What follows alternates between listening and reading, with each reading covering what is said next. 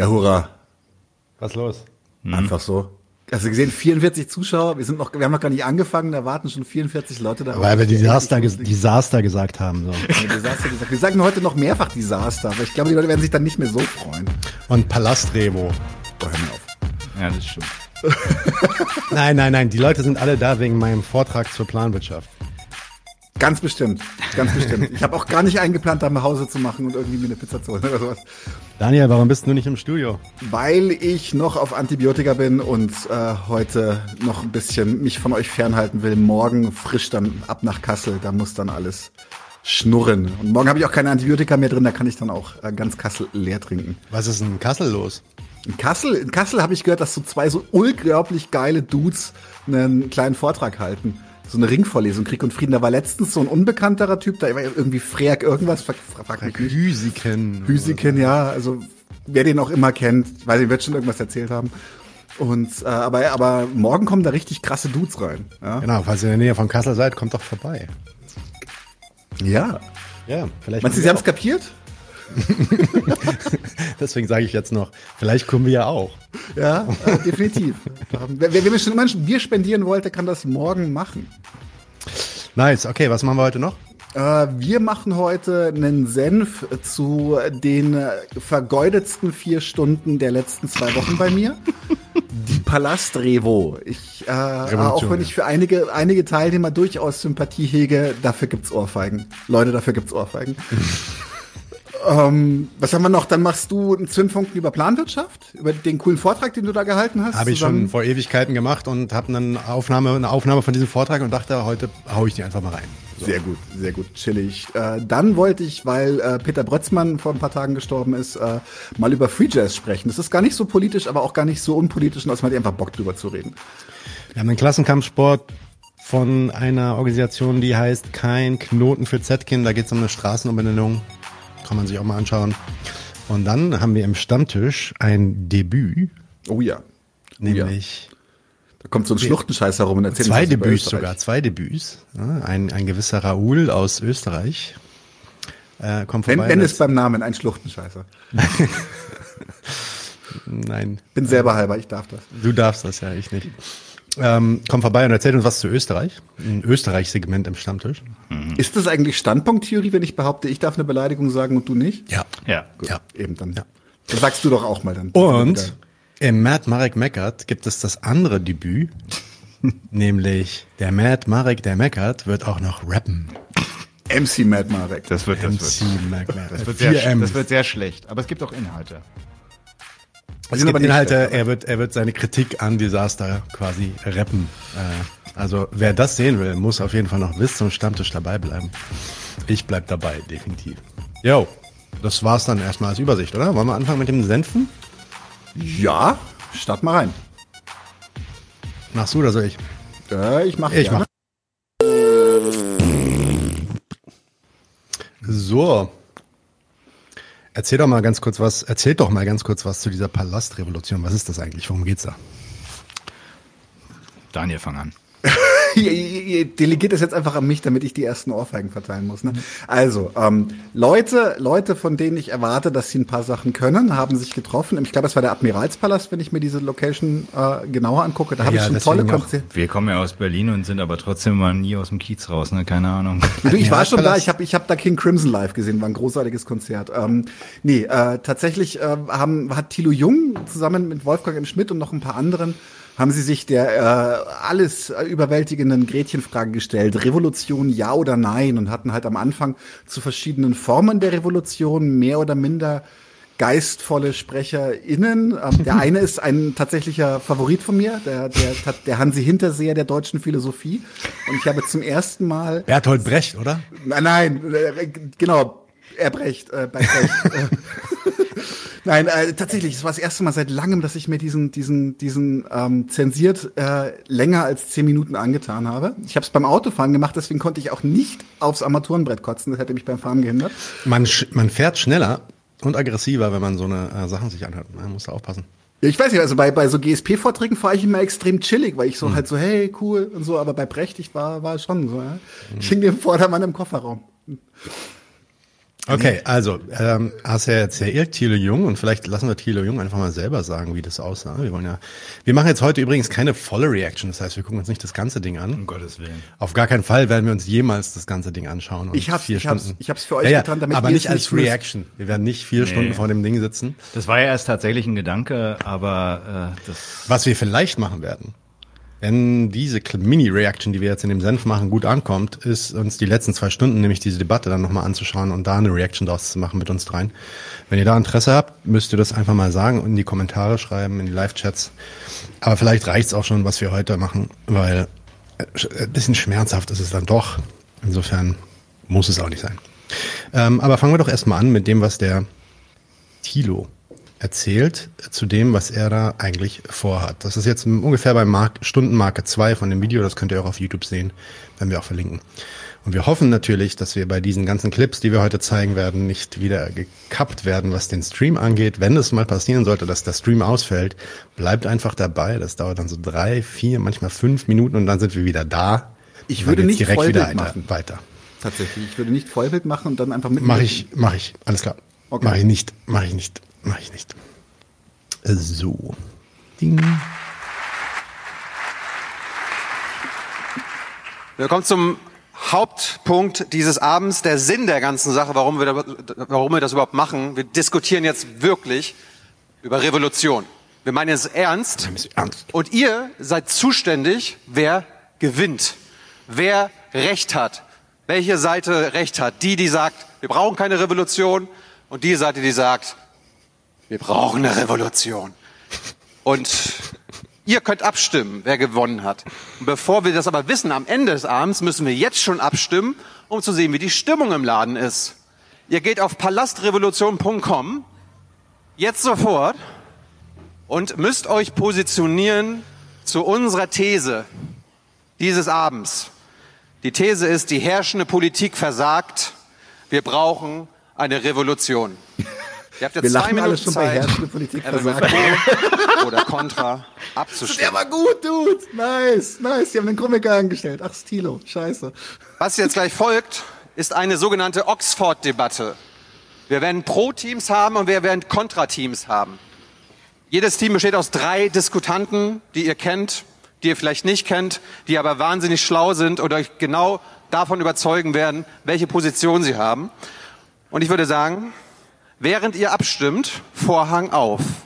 Ich muss sagen, also ohne jetzt äh, zu gemein zu sein Richtung Thilo, ich ähm, bin ja Kampfsportlehrer. Ich habe früher mit Kindern oft auf so ähm, Vorführungen, ähm, äh, auf so Kinderfesten bei Toyota war ich oft. Und da gab's immer so einen, so einen Sprecher, der einfach irgendeinen Kram ins Mikrofon äh, gelabert hat und der hatte den gleichen Vibe drauf. Irgendwie erinnert er mich total an diesen Toyota-Sprecher, der keine Ahnung hatte von Kampfsport, aber trotzdem alles immer kommentiert hat. Naja, okay, auf jeden Fall, worum geht's hier? Ja, die, die wichtigste und überhaupt nicht blödeste Debatte in der Geschichte der blöden Debatten, nämlich die Frage Revolution oder Reform. im Oxford-Format. Im? Oxford-Format. Genau, Oxford-Format, ja, das ist im Endeffekt dieses Debatten, so ein Debat- Debattenformat, wo zwei Teams gegeneinander antreten, kommt aus dieser Uni in Oxford, oder zumindest, die wird da Oxford-Style Debate genannt. Und das ist immer so eine Art, so eine Mega-Veranstaltung, eigentlich so eine elitäre Veranstaltung, wo die, wo dann äh, Diskutanten äh, sich Monate darauf vorbereiten, da gute Argumente oder nicht mal gute Argumente, sondern vor allem einen guten Schein von Argumenten irgendwie vorzutragen. Ähm, da sitzen dann drei, vier Leute, manchmal fünf Leute auf der einen Seite und dann gibt's eine Kontraseite, da sitzen auch nochmal drei, vier, fünf. Jeder kann dann seine Argumente vortragen. Dann geht's, das ist immer zeitlimitiert. Am Anfang gibt's dann ein bisschen mehr Zeit, später kann man dann antworten, dann kann das Publikum sich ein bisschen einschalten, alle können antworten und so. Das ist alles sehr, sehr kurz und bünd, kurz und knapp muss das immer sein und am Ende gibt's einen Vote. Dann gibt's eine Abstimmung und dann sagt das Publikum, ja, wer hat jetzt gewonnen? Ja. Also da muss man sagen, bei dem Format geht es überhaupt nicht darum, irgendwie irgendeine Form von Wahrheit zu finden oder sich Gedanken darüber zu machen, was ist jetzt wichtig, was ist jetzt zu tun, Revolution versus Reform, sondern es geht um Überzeugung. Ja, also man will Leute irgendwie überzeugen von irgendwas. Das merkt man ja auch bei diesen Leuten, die da sitzen, wo man auch bei denen merkt, ja, das ist für die so ein Rollenspiel fast. Also manche von denen sehen das gar nicht so sehr. Also ich war zum Beispiel völlig überrascht, dass Wolfgang M. Schmidt jetzt auf der Revo-Seite ist. Ja, nachdem der bei uns im Podcast gesagt hat, Revolution, bah, was ist das eigentlich? Ja? Ähm, äh, und andersrum hatte ich also das Gefühl, dass der Jessen, dass der Jessen, obwohl er natürlich ein absoluter äh, Reformer ist, hatte ich das Gefühl, dass der sich lieber auf der anderen Seite gesehen hätte, einfach ähm, weil er irgendwie da immer so Komplimente rübergeschickt hat und so. Insofern bisschen komisch, soll alles auch irgendwie lustig sein und so, aber ja, man kann, man kann halt in diesem Format auch überhaupt nicht irgendwie gemeinsam irgendwie Probleme lösen, wirklich diskutieren, hin und her gehen, so Sachen klären, geht ja gar nicht. Also ja. du sagst, es geht im Prinzip so ein bisschen um mehr um die Selbstdarstellung ich, als äh, um die Inhalte. Und, und es ist ja auch, wenn man, wir gucken es jetzt noch an, ne? Also so Ausschnitte, aber das ähm, merkt man dann auch in diesem Format. Ja, es, Betonung das, von Stil über Substanz. Also es muss ja. jeder, der irgendwie da ein bisschen mehr Power hat, der kommt dann besser an und äh, ja, das, das, das Format kann dann dazu führen, dass die Art der Präsentation wichtiger erscheint als eigentlich die Inhalte. Naja, wenn du schon Redezeitbegrenzungen hast bei bitterernsten Themen, äh, was will man da erwarten? Aber wir, wir kommen ja eh gleich noch zu. Vielleicht kann man ja, oder wolltest du was sagen, Daniel? Nee, ich wollte eigentlich nur einen dummen Spruch machen, dass Schmidt sich vielleicht radikalisiert hat, weil er uns oft genug geguckt hat, ich weiß es nicht. naja, ähm, also es ist, es ist ein totales Kindergartenformat. Ähm, da geht es dann auch viel um Manipulation und die Leute in, den, in der Zuhörerschaft dann zu äh, manipulieren. Das ist im wahrsten Sinne ein Wettbewerb. Also da treten zwei Seiten an und buhlen um die um die, Wundert um die Wählerstimme. auch gar nicht, wenn das schon nach einer, nach einer Ivy League Universität aus den, Univers ja. äh, aus den USA benannt ist, dass das halt absolute, absolute passt, passt vorzüglich zu auch zu demokratischen Politik und ja. Meinungsmache. Also es ist fast so, ja, also Politiker äh, halten irgendwelche Reden und wollen dann, dass die Leute für sie wählen. Geht also überhaupt nicht darum, irgendeinen Inhalt zu klären. Okay, muss man den ja auch nicht unterstellen, wollen die vielleicht nicht, vielleicht wollen die auch nur unterhalten. Ja? Ich glaube, sie wollen sich mal vor Demokratie sagen man stelle sich mal vor, dass wirklich Wissenschaft, wirklich wissenschaftliche Debatten auf diese Art und Weise irgendwie ausgeführt werden. Also es ist ja wirklich ein Witz, ja. Aber Thilo will das unbedingt machen, weil er glaubt, dass diese ganzen Debatten, die man beim, wer heißen sie, Maischberger und Anne Will und Anne Will und, und so, das ist alles. Äh, genau, dass das alles zu langweilig. ist zu langweilig und da, da wird nicht richtig debattiert und jetzt will er endlich mal eine Oxford-Debatte machen. Okay, dann kommt das halt. Ja, nee, ähm, du hast es ja schon angesprochen, Daniel. Ne? Also mhm. gelacht haben wir an dem Punkt, ähm, der Staat versagt. Also die Frage wäre ja tatsächlich, also worin versagt die herrschende Politik? Die herrschende Politik versagt. Okay, gut. ähm, aber die repräsentieren ja nun mal den Staat so. Und äh, was sie vorher, glaube ich, an Debatten hatten, vielleicht kann man so viel noch zur Einordnung sagen, sagen waren ja die Punkte, die die linksliberale Szene ja offensichtlich äh, immer wieder auf den Plan ruft, heißt Klimawandel, äh, Flüchtlinge verrecken irgendwie im Mittelmeer und ähm, was was noch? Was sind noch gerade so die Themen, die sie da? Ich habe tatsächlich nicht alles mir angeschaut. Da war Isabella Weber auch noch mit dabei. Die hat bestimmt ja. irgendwas zur Ökonomie und und, und äh, zur Inflation erzählt. So. Du hast dir nicht alles angeguckt. Ich sitze vier Stunden vor dem Scheiß. Ich hab dir doch gesagt, auf gar keinen Fall alles anschauen. Da ist der Recht mit dabei. Guck ab Stunde zwei, um Gottes Willen. Das war wie so ein Autounfall, weißt du? Und er redete weiter und weiter und ich dachte mir, mein Gott. Also vielleicht erstmal kann man festhalten, also die haben ziemlich bitterernste Themen, das auf jeden Fall. Und äh, der Staat versagt. Und da kann man ja erstmal festhalten, wie kommen die da eigentlich drauf? Also ist das das Ziel tatsächlich, ähm, deren Wünsche tagtäglich dazu zu verfolgen oder haben die möglicherweise eine andere Agenda? Also wenn, wenn ich merke, offensichtlich ähm, gibt es einen Widerspruch zu meinem Staatsideal, was die ja offensichtlich mit sich herumtragen, ähm, und äh, der Realität, dann wäre doch eigentlich der Auftakt dann äh, nicht erstmal erstmal sich zu fragen, ja, wie kommt das eigentlich zustande? Also was ist da eigentlich, könnte da nicht möglicherweise, könnte es nicht so sein, dass der Staat gar nicht versagt, sondern dass er super gut funktioniert und genau deswegen die ganzen Katastrophen, die Sie ansprechen, ja erstmal auch, kann man sich ja wirklich drüber beschweren, kann man ja jetzt erstmal nicht zurückweisen. Ähm, aber da ist ja erstmal noch gar nicht die Frage fällig, Revolution oder Reform, sondern da ist erstmal die Frage, kommt man dem erstmal auf die Schliche, worin denn tatsächlich staatliche Aktivität begründet ist. Ein bisschen was sagen sie ja auch dazu tatsächlich. Mhm. Mhm. Kommt. Also es ist ja nicht so, dass wirklich alles, was die da sagen, vor allem auch selbst der, Wol der Wolle, Wolfgang Schmidt und äh, Simin sagen ja dann teilweise jetzt auch nicht nur ähm, Sachen, wo ich wo ich den Finger heben würde und sagen würde, na, na, na, na. Ähm, so ist es nicht, ja.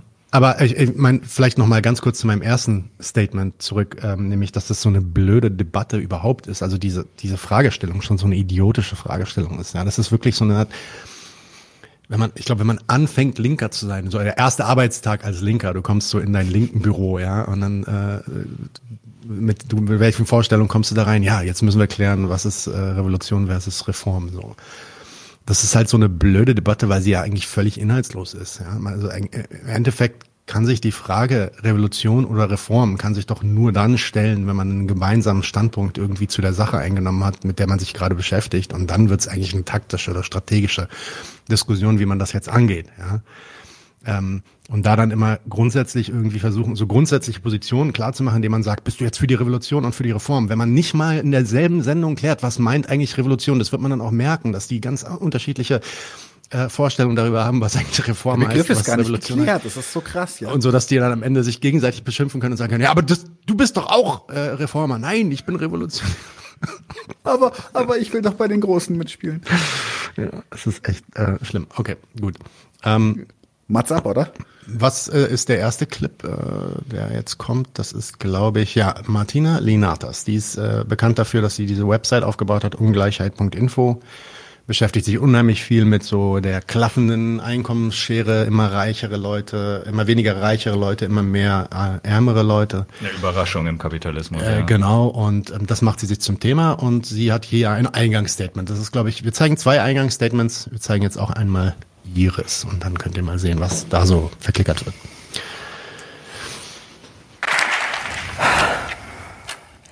Die herrschende Politik ist gefangen im Kapitalismus. So what?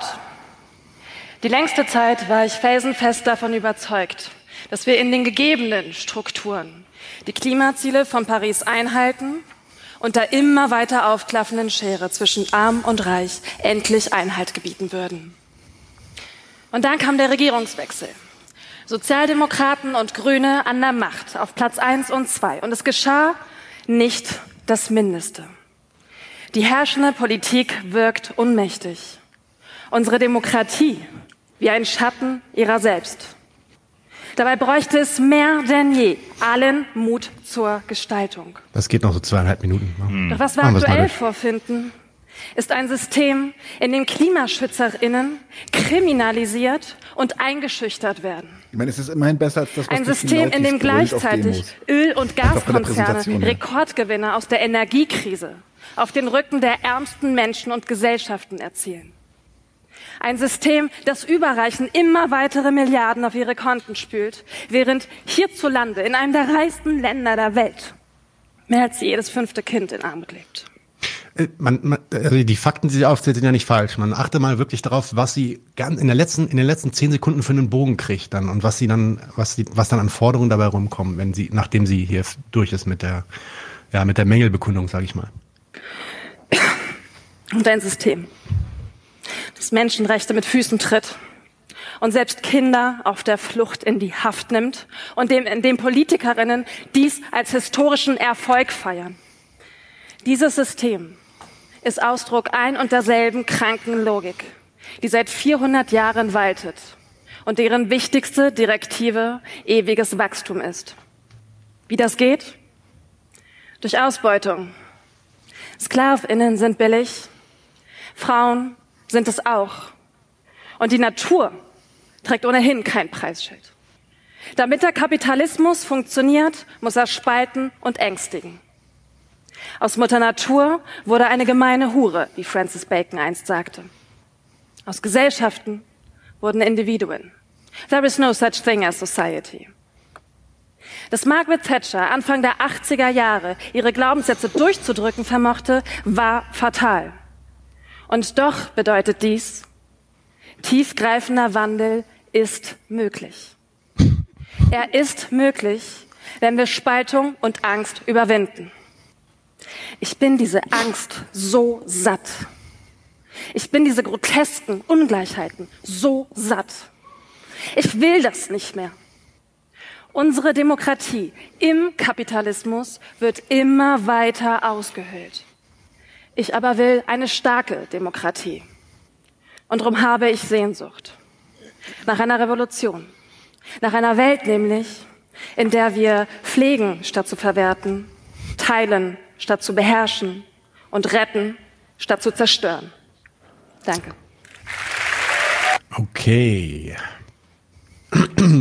Was ich tatsächlich gar nicht so, also was ich positiv anmerken möchte, ist, dass sie das tatsächlich auch mit so einer, mit so einer, In also das, was schon, was schon okay ist, ist, dass sie, sie auch einfach mal pisst ist über das System. Ja, ja, das, ja, ist, das ist, das ist alles, alles noch Klar. ganz.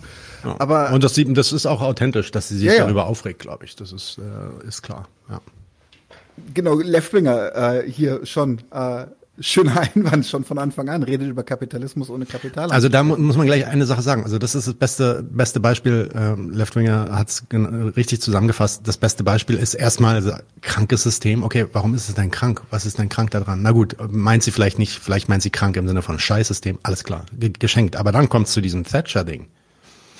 Na, und da sagt sie, ja, dass die ihre Ideen durchsetzen konnte, das war fatal. Aber das zeigt auch, dass auch andere Ideen durchgesetzt werden können in diesem System. Um, ähm, und das nimmt sie als ein Argument dafür, dass wir da jetzt als Linke auch reingehen sollten und das in die andere Richtung schieben sollten. Dann frage ich mich doch, ist es dann, ist es dann, ist es dann nicht, äh, hat sie nicht gerade gesagt, dass der Wurm im System liegt? Und dass es nicht darum geht, dass irgendwelche Leute einfach nur ihren komischen, perversen Willen durchdrücken und da muss man gegenhalten?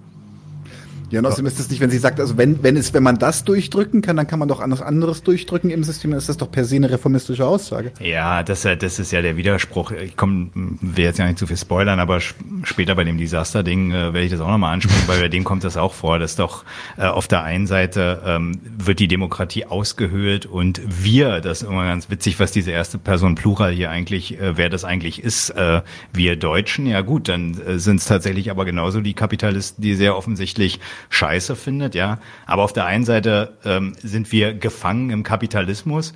Gleichzeitig hat sie die Hoffnung, dass der Staat was gestaltet und ist dann irgendwie enttäuscht von Rot und Grün. Und bei Thatcher sagt sie ja ganz offensichtlich, dass die Dinge getan hat, die auch äh, entsprechende Folgen, e, Verelendung, Verarmung, was auch immer äh, hatten. Aber ganz offensichtlich ist es doch nicht die Wahrheit, dass der Staat ohnmächtig ist. Was ist er denn nun? Ist er ohnmächtig oder ist er mächtig, äh, was, was zu tun? Also beides gleichzeitig geht nicht, ja.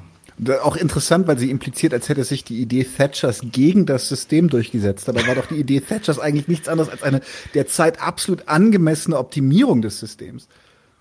Ja. Nun, ähm, über ihre Ideen bezüglich Gleichheit und so weiter kann man auch noch viel sagen. Ist ja mal dahingestellt. Also am Ende sagt sie halt, sie sieht da eine klaffende Ungleichheit, Ungerechtigkeiten. Das, also ich kann es auch nicht anders sagen. Ja? Also sie meint wirklich Ungerechtigkeiten. Ähm, ist ja ist ja auch in Ordnung, dass man sich aufregt über das Elend, was man so sieht. Die Frage wäre dann halt bloß mal zu klären, ja, woher kommt das denn eigentlich, ja? Und da dann immer dann sofort, ich meine, ja, da dann sofort davon auszugehen, dass das ähm, ähnlich wie Margaret Thatcher das für ihre Clique gelöst hat, ähm, äh, auch lösbar wäre für unsere Clique äh, in, in, in einer demokratischen Form. Ja, das, äh, das Argument muss erstmal nochmal fallen, aber das wird hier auch nicht mehr fallen. Insofern. Ähm, Warte mal, ich würde ja, sag mal. Ich, ich habe noch zwei Punkte. Mach mal. Ähm, also einmal sagt äh, Jarame, wenn ihr euch so abfällig wie am Anfang äußert, warum guckt ihr es euch überhaupt an? Naja, ähm, das, der Rant am Anfang, äh, der war ja erstmal nur die Zusammenfassung dessen, was, oder die, erstmal nur eine Beschwerde. Da hast du ja jetzt erstmal dem Grunde nach recht. Ähm, die Argumentation. Hat dem Grunde nach gesagt, wo ist der Schnaps?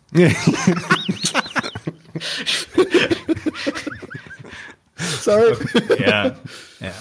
Ähm, nee, aber so, da stimmt, da war jetzt noch kein Argument drin. Aber was, warum gucken wir uns das an? Naja, man, man kann schon an solchen Vorstellungen was lernen. Und das versuchen wir jetzt hier auch tatsächlich gerade zusammenzufassen, indem wir jetzt sagen, okay, das ist die Ideologie, das meinen wir, ist daran widersprüchlich. Ich habe es ja gerade zum Beispiel am Start, der einerseits ohnmächtig und gleichzeitig nicht ist, ähm, vorstellig gemacht.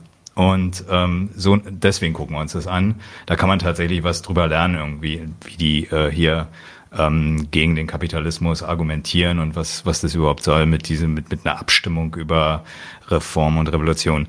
Ähm, das zum einen. Und dann hast du noch gesagt, Nadim, die Fakten, die sie vorträgt, da, da, dem kann man nicht widersprechen. Das stimmt auch. Aber man soll mal darauf achten, wie die schon immer vorgetragen werden. Die werden jetzt nicht erstmal nur als eine Darstellung und dann fängt sie an, darüber zu reflektieren, wo sind die Ursachen, nee, wie hängt das mit zusammen. Ja. Das ist, mhm. genau, der, der, die, die, die, das Vorstelligmachen der Brutalität ist für sie schon, fällt in eins äh, ins, ins Argument. Und das meine ich, ist halt. Das ist, das ist schon das Aburteilen. Da, da macht der Staat offensichtlich dann nicht, was er eigentlich zu tun hätte. Genau, das ist, das ist die Unterstellung. Ne? Das ist die Unterstellung, dass, dass hier, das ist ja immer das mit dem Versagen gemeint, dass das eigentlich alles Punkte sind, wo der Staat tätig werden müsste, sagt sie ja auch. Und dann macht er es irgendwie nicht und deswegen ist er enttäuscht. Ja, so und deswegen will sie eine Revolution, was, was das dann im Einzelnen noch ist, kommt ja teilweise vor, teilweise wird es von der Gegenseite dann auch zurückgewiesen, von wegen, ihr wollt ja eigentlich eine Reform, da ist auch ein bisschen was dran. Aber ich wollte wollt nur noch mal sagen, ne, also wenn, wenn sie die Fakten vorträgt, dann ist es für sie schon die Kritik. Und die Fakten vorzutragen wäre eigentlich der Auftakt, die Kritik tatsächlich ähm, in dem Sinne erstmal zu formulieren, sich zu fragen, ja, was sind denn das für Zustände, die man da berechtigterweise vor sich herträgt und sagt, das kann doch nicht wahr sein. Ähm, aber das ist dann offensichtlich nicht ihr Thema, sondern nur gleich der Übergang, der Staat macht nichts. Schade. Er muss offensichtlich äh, dem, dem, dem Kapitalinteresse äh, verfallen sein und äh, nicht äh, unseren Interessen dienen, was er doch eigentlich immer machen müsste. Und dementsprechend sind dann auch die Forderungen, die sie stellt, äh, das merkt man dann, glaube ich, auch im zweiten Statement oder in irgendwelchen Antworten, die sie dann konkret bringt, und äh, die ist ja auch noch in vielen anderen Sendungen unterwegs, sind dann halt auch ähm, eben ja, Reichensteuer, Umverteilung, da sind ganz viele Leute irgendwie oben total reich, dieses Geld muss wieder runter an die Leute und dann wäre es erstmal alles viel besser. Ja, und das ist ja schon richtig, dass hier Karl Marx, Karl Marx hat das definitiv nicht gesagt, aber der User Karl Marx sagt, tatsächlich gibt es Abstufungen von Scheiße im Kapitalismus. Ja, ja, mag schon sein, aber der Punkt ist halt, dass sie sich an, den, an die Ursache dafür, dass es da Reiche gibt und dass es da Arme gibt und dass die einen auf äh, Kosten der anderen irgendwie äh, in Saus und Braus leben, während die anderen äh, ja, Leib und Leben und Gesundheit irgendwie verbraten, um gerade so zurechtzukommen. An den Ursachen dafür, da, da hat die sich gar nicht mit in den Haaren. Da geht es ihr gar nicht darum, sondern sie geht eigentlich davon aus, okay, so ist das erstmal und dann versuche ich die Effekte abzuschwächen. Also wenn es ne, ähm, einen neutralen Schiedsrichter gäbe, wäre das System schon so in Ordnung, wie es ist. Ja, da ist dann, da steckt dann auch so die Idee drin, dass man irgendwie mit einem kräftigen Staat ordentlich umverteilen kann. Wohlfahrtsstaat genau. wird idealisiert und so weiter. Ne? Ähm, Sozialstaat. Keine Armutsverwaltung mehr. Ja. Und wo man sich immer fragen muss, äh, wozu macht denn der Staat irgendwie erst eine Riesenkonkurrenzgesellschaft, wo am Ende genau dieses Resultat rauskommt, weniger Reiche und äh, Leute in Armut und Leute, die irgendwie halbwegs über die Runden kommen und sich hart abarbeiten, an Berufskrankheiten leiden und Erwerbsminderungsrente mit mit 54 beantragen, weil weil der Rücken im Arsch ist oder man an Burnout irgendwie äh, erkrankt ist oder ähnliches. Das, ähm, das, das, das, das fängt da alles an, irgendwie in, ins Werk zu setzen und äh, am Ende soll man da eine Vermögensteuer machen. Da machen die richtig Scherze drüber. Wer hat hier Vermögensteuer gesagt? Hahaha. Ha, ha. Also, pff, ey.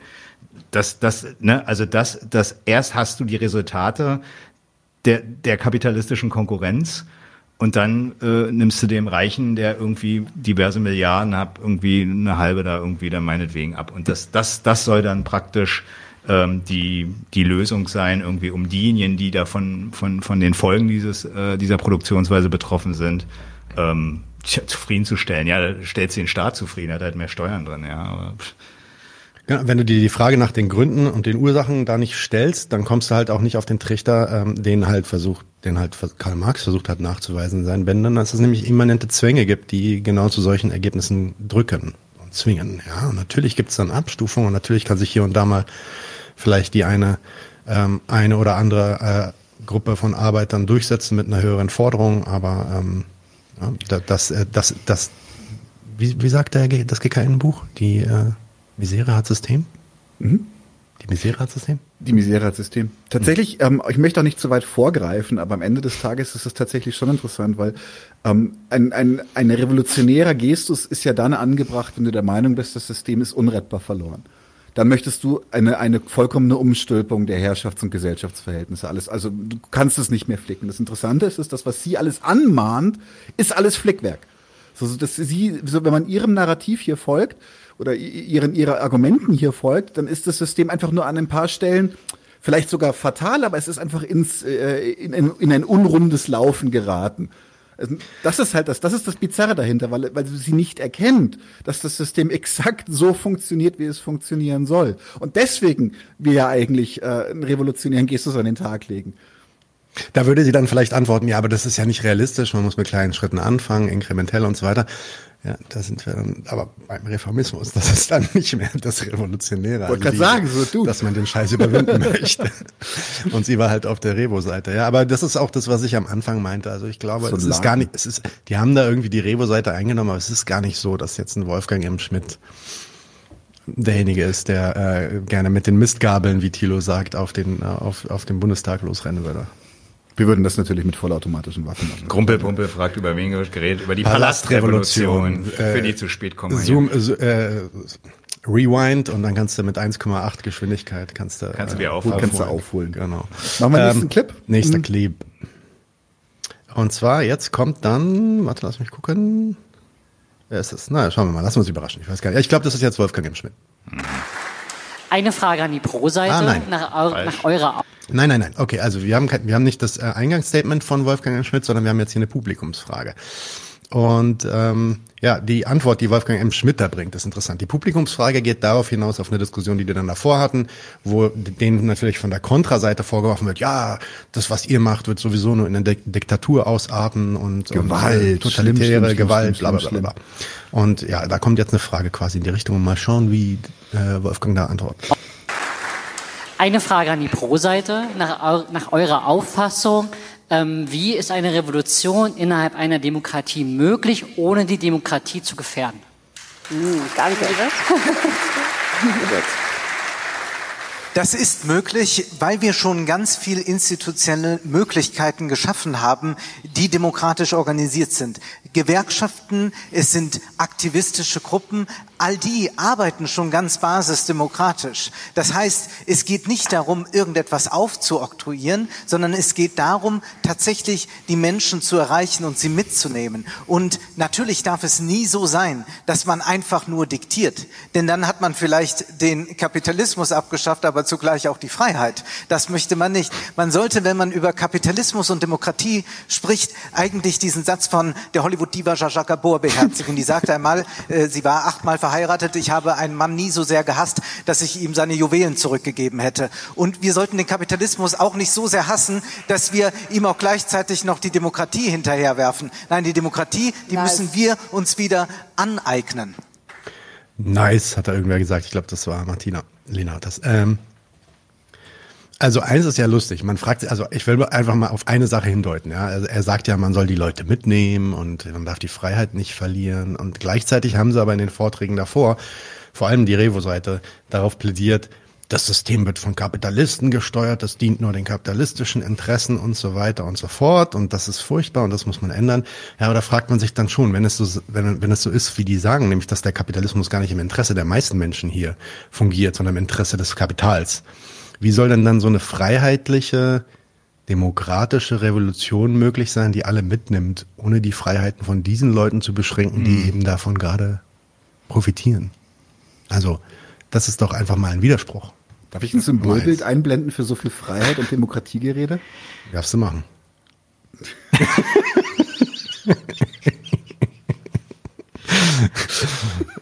Peter Decker Laser Eyes. Decker ist triggered. ja, was hast du, Marek? Ja. Ich habe auch noch mehr, aber ich habe nee, jetzt erstmal nur einen sag, mach, mach, du erst mal. Ich, ich bin gerade noch am überlegen, okay. weil mich das dann, dann kann man so viel, so viel, also der, der, Gegensatz zwischen Kapitalismus und Demokratie, der scheint ja offenbar die, die äh, zu triggern. Ne? Also das, das will ich halt gerade sagen. Die versuchen mhm. natürlich alle die Demokratie hochzuhalten. Da muss man auch sagen, ganz ehrlich, also in so einem Format, ein Tilo Jung Format, das maximal breitentauglich ist. Und der Typ wird in Bundespressekonferenzen eingeladen und der möchte überall irgendwie mitmischen und möchte beim ZDF auch in den, diesen Talkrunden mit dabei sein. Da jetzt zu glauben, dass da irgendwas verfassungswidriges, antidemokratisches fällt oder überhaupt fallen darf, dass die das überhaupt wollen, dass die sich Leute reinholen, die so reden wollen, ist natürlich Bullshit. So, insofern kann man jetzt auch mit, mit dem erhobenen Zeigefinger reingehen und sagen, er hat Demokratie gesagt, aber natürlich, nee. ja, er sagt, er sagt, er hat hier Demokratie als Ideal. Ich glaube ja gar nicht, dass er meint, es soll alles genauso bleiben, wie es ist, aber er nimmt es, er nimmt es halt als dieses Ideal, was der Diktatur, nämlich mhm. der, ne, dem Diktat von irgendwelchen wenigen gegenüber den, den Meeren irgendwie entgegensteht. Und ähm, für den Fehler kriegt er übrigens am Ende auch auf den Kopf, dass er das hier macht, aber da, dazu kommen wir gleich. Aber lassen wir ihn das doch erstmal vielleicht, also ich meine, du kannst es gleich auch noch kritisieren, aber lassen wir uns doch vielleicht erstmal durchgehen. Eigentlich, was er ja sagt, ist, er will eine Gesellschaft, die sich der Bedürfnisbefriedigung für die Insassen irgendwie demokratisch zum Ziel setzt. Ja, also, dass wirklich alle Leute auch auf Basis ihrer Gutmenschlichkeit dann irgendwie sagen, okay, wir, das Ziel ist, dass wir uns einander, ähm, umeinander kümmern. Ja, und die Frage dabei ist dann halt für ihn, ähm, wie kriegt man das hin? Und dann sagt er halt, dann kommt diese äh, demokratisi demokratisierte Wirtschaft hinein in dieses mhm. Spiel ja, und redet dann von Gewerkschaften und kleineren Firmen und so weiter. Mhm. Okay, weil hier ist was eingeblendet wird. Red genau, mal. ich habe jetzt äh, Stummer Zwang eingeblendet, richtig, ja. weil er sagt, die haben da auch nur unterschiedlichste Ideale von Freiheit und Demokratie und so weiter im Kopf. Mit denen müsste man die Begriffe so erst einmal klären. Und genau so das ist auch das Thema. So ich bin mir auch hundertprozentig sicher, dass wenn man allein die Pro-Seite, alle drei Personen dazu zwingen würde, das mal auszudefinieren, was meinen sie denn mit diesen Begrifflichkeiten? Was meinen sie mit Gleichheit, Demokratie, Freiheit, Gerechtigkeit? Dass da bereits bereits schon massiver Dissens untereinander wäre.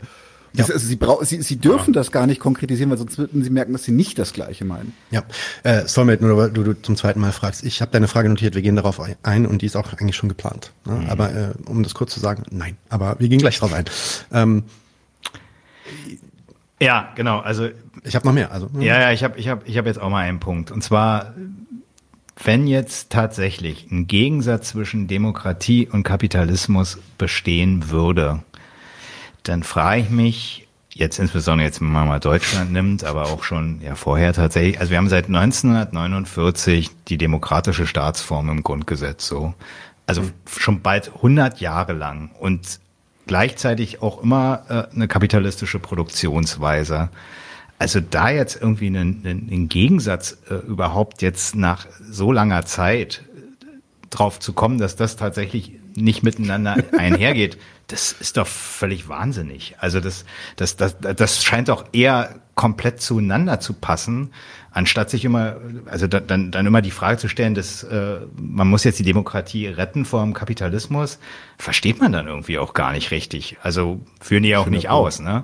Aber also, also du hast wirklich hier 80 Jahre irgendwie äh, Demokratie und Kapitalismus oder hast 80 Jahre Demokratie und kommt immer Kapitalismus bei raus und passt zueinander. Also ja, scheiße, was ist denn da passiert? Ja, genau. Aber ich meine, also wenn man, wenn man, ich, ich versuche ja dann immer kurz mal zu denken, okay, was, was denkt er sich eigentlich dabei? Und dann kommt dann natürlich dann, es wurde auch gerade im Chat gesagt, französische Revolution, die Ideale von Freiheit mhm. und alle Leute und so weiter, ähm, können ihre Zwecke erfüllen und so. Und das, er sagt dann ja auch, es geht ihm um die Demokratisierung der Wirtschaft. Ja, kann man ja vielleicht mal kurz drüber nachdenken, was das eigentlich heißen sollte. Der Proletopia, bevor der angefangen hat, sich mit jedem dahergelaufenen äh, Twitch-Typen irgendwie äh, in die Haare zu kriegen, hat oft von Worker-Coops gesprochen. Sowas geht in die Richtung. Ja? Also wenn er von Gewerkschaften und demokratischen Betrieben spricht, dann setzt er also irgendwie einerseits erstmal schon immer Unternehmen voraus, die gibt's dann immer noch anscheinend, mhm. die untereinander um Absatz auf dem Markt konkurrieren. Damit hat sich also erstmal du hast ja gar nicht erklärt, geschafft, ne? Oder, genau, aber damals hat sich erstmal noch nicht erklärt, wie daraus jetzt eine vernünftigere Gesellschaft rauskommen sollte, die irgendwie planmäßig auch die Bedürfnisse der Leute irgendwie abdeckt und weiß nicht auch für gutes Klima wäre und so weiter, weil die Konkurrenz auf dem Markt existiert ja in dem Sinne noch, Warengesellschaft existiert immer noch. Ähm, aber wahrscheinlich geht's ihm nicht mal, also da würde er wahrscheinlich auch sagen, nein, nein, nein, nein, nein, das meine ich gar nicht. Ich glaube ich glaube wirklich, da würde er sagen, das meint er nicht. Sondern wahrscheinlich geht's ihm wirklich, wenn er sagt Demokratisierung, dann geht es da, ihm darum, Eigentum zu vergesellschaften generell. Ja? Mhm. Alle Artikel 15 Grundgesetz.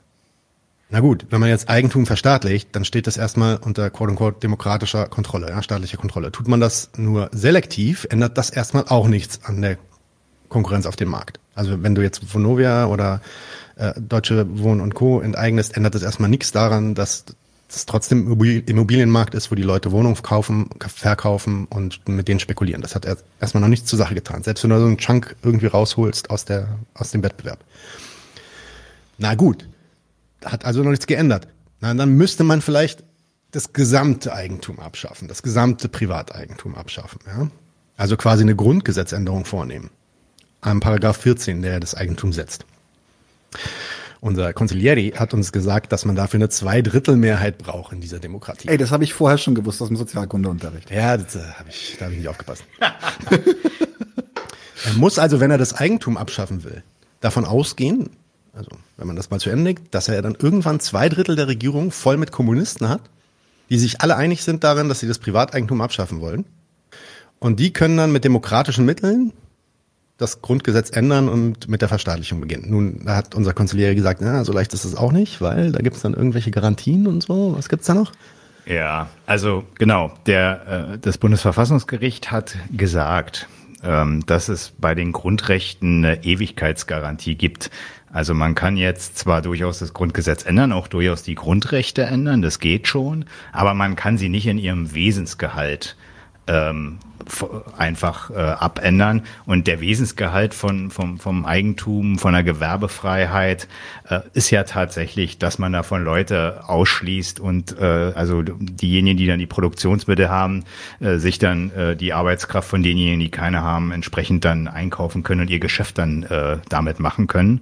Und äh, das, das ist ja gerade der Witz dabei. Das geht ja nicht darum, dass du beim Eigentum irgendwie deine, deine Zahnbürste und deine Unterhose äh, garantiert hast, sondern eben genau die, die, die Leistung und die Wucht äh, vom Eigentum ist doch und auch von, dem, von der Gewerbefreiheit, von der Freiheit prinzipiell ist doch gerade die Geschäftemacherei. Das ist doch, äh, das, das ist tatsächlich ein Wesensgehalt. Und das war erstmal der Punkt, den ich ja nur als erstmal als Hinweis gemacht habe, das ist tatsächlich erstmal, das ist verfassungswidrig. Ja. Ne? Also das, ja. das, das, das Ziel ist, äh, also die demokratischen Institutionen sehen das nicht vor. Wenn du sowas machen willst, dann äh, gibt es ein Parteiverbot im Zweifel. Ja. Naja, es sei denn, du sagst die ganze Zeit immer nur Demokratie, Demokratie, Demokratie und äh, ich versuche ja nur mitzudenken, wie er sich das eventuell denken mag. Ja, ja, ja Wir sind gut. jetzt schon beim fünften oder, oder vierten oder fünften äh, Near Impossible Barrier, so quasi. Aber okay, den überspringen wir jetzt auch und sagen, vielleicht haben wir ja sogar irgendwie so viel Macht in der Gesellschaft, dass sogar das Bundesverfassungsgericht auf unserer Seite ist ja, und sagt, alles klar, ihr werdet wieder verboten. Äh, das Ding nach und nach alle Richter ersetzt. Das, das Ding geht sogar durch. Ja, da, also da muss man auch mal sagen, hoffentlich schaffen die das dann auch in den vier Jahren ihrer Legislaturperiode wirklich das gesamte Eigentum zu privatisieren, weil sonst könnte das ja auch einfach wieder rückgängig gemacht werden. Im Übrigen, kann es ja generell einfach auch immer wieder rückgängig gemacht werden. Es Grundgesetzänderungen gibt es, ja, die Klar. können in beide Richtungen stattfinden. Ähm, aber gut. Ähm, jetzt hat er dann das Privateigentum, also diesen Artikel 14 gest äh, draus gestrichen, hat alles unter seine Fittiche gebracht. Der Staat ist jetzt der einzige Kapitalist, der fängt jetzt vielleicht an, möchte an, anfangen irgendwie zu planen oder was macht er jetzt mit dem Zeug? Markt gibt's auch nicht mehr so richtig, vielleicht gibt's auch kein Geld mehr. Jetzt hat der Staat aber diesen Riesenapparatus, den der Wolfgang M. Schmidt auf jeden Fall nicht loswerden will, wo es darum geht, irgendwie äh, Finanzkassen zu führen, äh, Überschüsse, ähm, Schuldenbremse, Währungspolitik, Währungspolitik zu, machen, zu machen, nationale imperialistische Ambitionen zu managen. All das, was passiert jetzt damit? Das fällt jetzt alles weg. Und wenn das alles wegfällt, warum geht man da eigentlich von vornherein nicht einfach so ran, dass man sagt, man will den ganzen Kram eigentlich nicht mehr? So. Und da ist halt der Punkt, also man, wir haben jetzt so viele Steps gehabt, wo man sagt, unbelievable, unbelievable, unbelievable, unbelievable, okay, aber wir gehen da jetzt mal mit. Ähm, für mich ist das ein Ding, wo man sagt, äh, wenn es dir nur darum geht, und ich glaube, darum geht es im Endeffekt, wenn es ihm nur darum geht, zu kommunizieren, dass er nicht in eine Diktatur rücken möchte und er deswegen an der Demokratie festhält. Da gibt's andere Rhetorik, die da besser ist. Ich weiß es nicht. Ähm, ich würde vielleicht sogar das dass er, dass er ja seinen eigenen Zwecken, die er sich da setzt, dass er die versucht runterzuwässern, indem er sagt, nee, nee, also wenn wenn das durchgeführt werden kann, dann müssen wirklich alle mit dabei sein. Ja, es müssen ja immer diese zwei Drittel sein. Du hast ja gesagt, ja, wenn es was, wenn es dann 66 Prozent sind, dann können ja. wir es nicht machen. Dann gibt es keine Revolution. Also du, das ist ja auch so so so zynisch. Auf der einen Seite werden da wirklich Phänomene, die im Weltmarkt oder auch national äh, den Leuten angetan werden, werden da thematisiert. Durch Klimawandel äh, fliehen die Leute aus heißen Regionen, ähm, ertrinken im Mittelmeer, werden ausgebeutet und so weiter. Das wird da alles klar dahergesagt. Und äh, ich meine, wenn du diesen und sagst, du willst das eigentlich nicht haben, du willst da eine grundlegende gesellschaftliche Veränderung haben, willst aber die Institution, so wie sie äh, vorherrschen, tatsächlich äh, beibehalten, dann relativierst du den Zweck, der offensichtlich dir ziemlich wichtig ist, am Ende an möglicherweise, also wenn du 65 Prozent Parlamentsbesetzung hättest und 65 Prozent ja auch Leute im Volk, die dann offenbar diese entsprechende Gruppierung beispielsweise gewählt haben, die kann das dann gar nicht ändern. Also, ne, dann, dann relativierst du deinen Zweck praktisch an, an, an dieser, an diesem äh, vorgegebenen staatsorganisatorischen Spielraum so. Und das, äh, also dann kann ich das nicht wirklich ernst meinen mit dem, was ich da vorhabe, ja. Also, hm. Alright. Ähm, machen wir weiter. Und zwar, wir haben jetzt noch zwei Clips. Der vierte Clip ist ein, ist ein, ist das das Abschlussstatement von Jessen? Mal schauen. Ah, das ist der falsche. Genau. Ja, hier kommen, glaube ich, jetzt zwei hintereinander. Nee, doch, wir fangen mit dem vierten Clip an. Das ist jetzt das Abschlussstatement von Jessen. Der hat natürlich jetzt gehört, was der Wolfgang M. Schmidt da gesagt hat, bezüglich, er möchte die, die Demokratie wieder aneignen und Demokratisierung der Wirtschaft. Mal schauen, was der Jessen jetzt in seinem Abschlussstatement ähm, sehr ja, pointiert sagt. Der Kronzeuge für mein Statement ist Wolfgang M. Schmidt. Er hat gesagt, wir müssen uns die Demokratie wieder aneignen. Sehr richtig. Demokratie wieder aneignen. Das ist das, das ist nicht Revolution. Das ist Reform. Das ist radikale Reform. Sich etwas wieder anzueignen bedeutet, wir müssen hin zu dem, was schon einmal da war. Die Worte von Wolfgang M. Schmidt. Und jetzt möchte ich die, jetzt möchte ich, jetzt möchte ich äh, bitten, ähm, die Technik, das Saallicht ein bisschen hochzufahren. Ich möchte nämlich eine kleine empirische Untersuchung anstellen.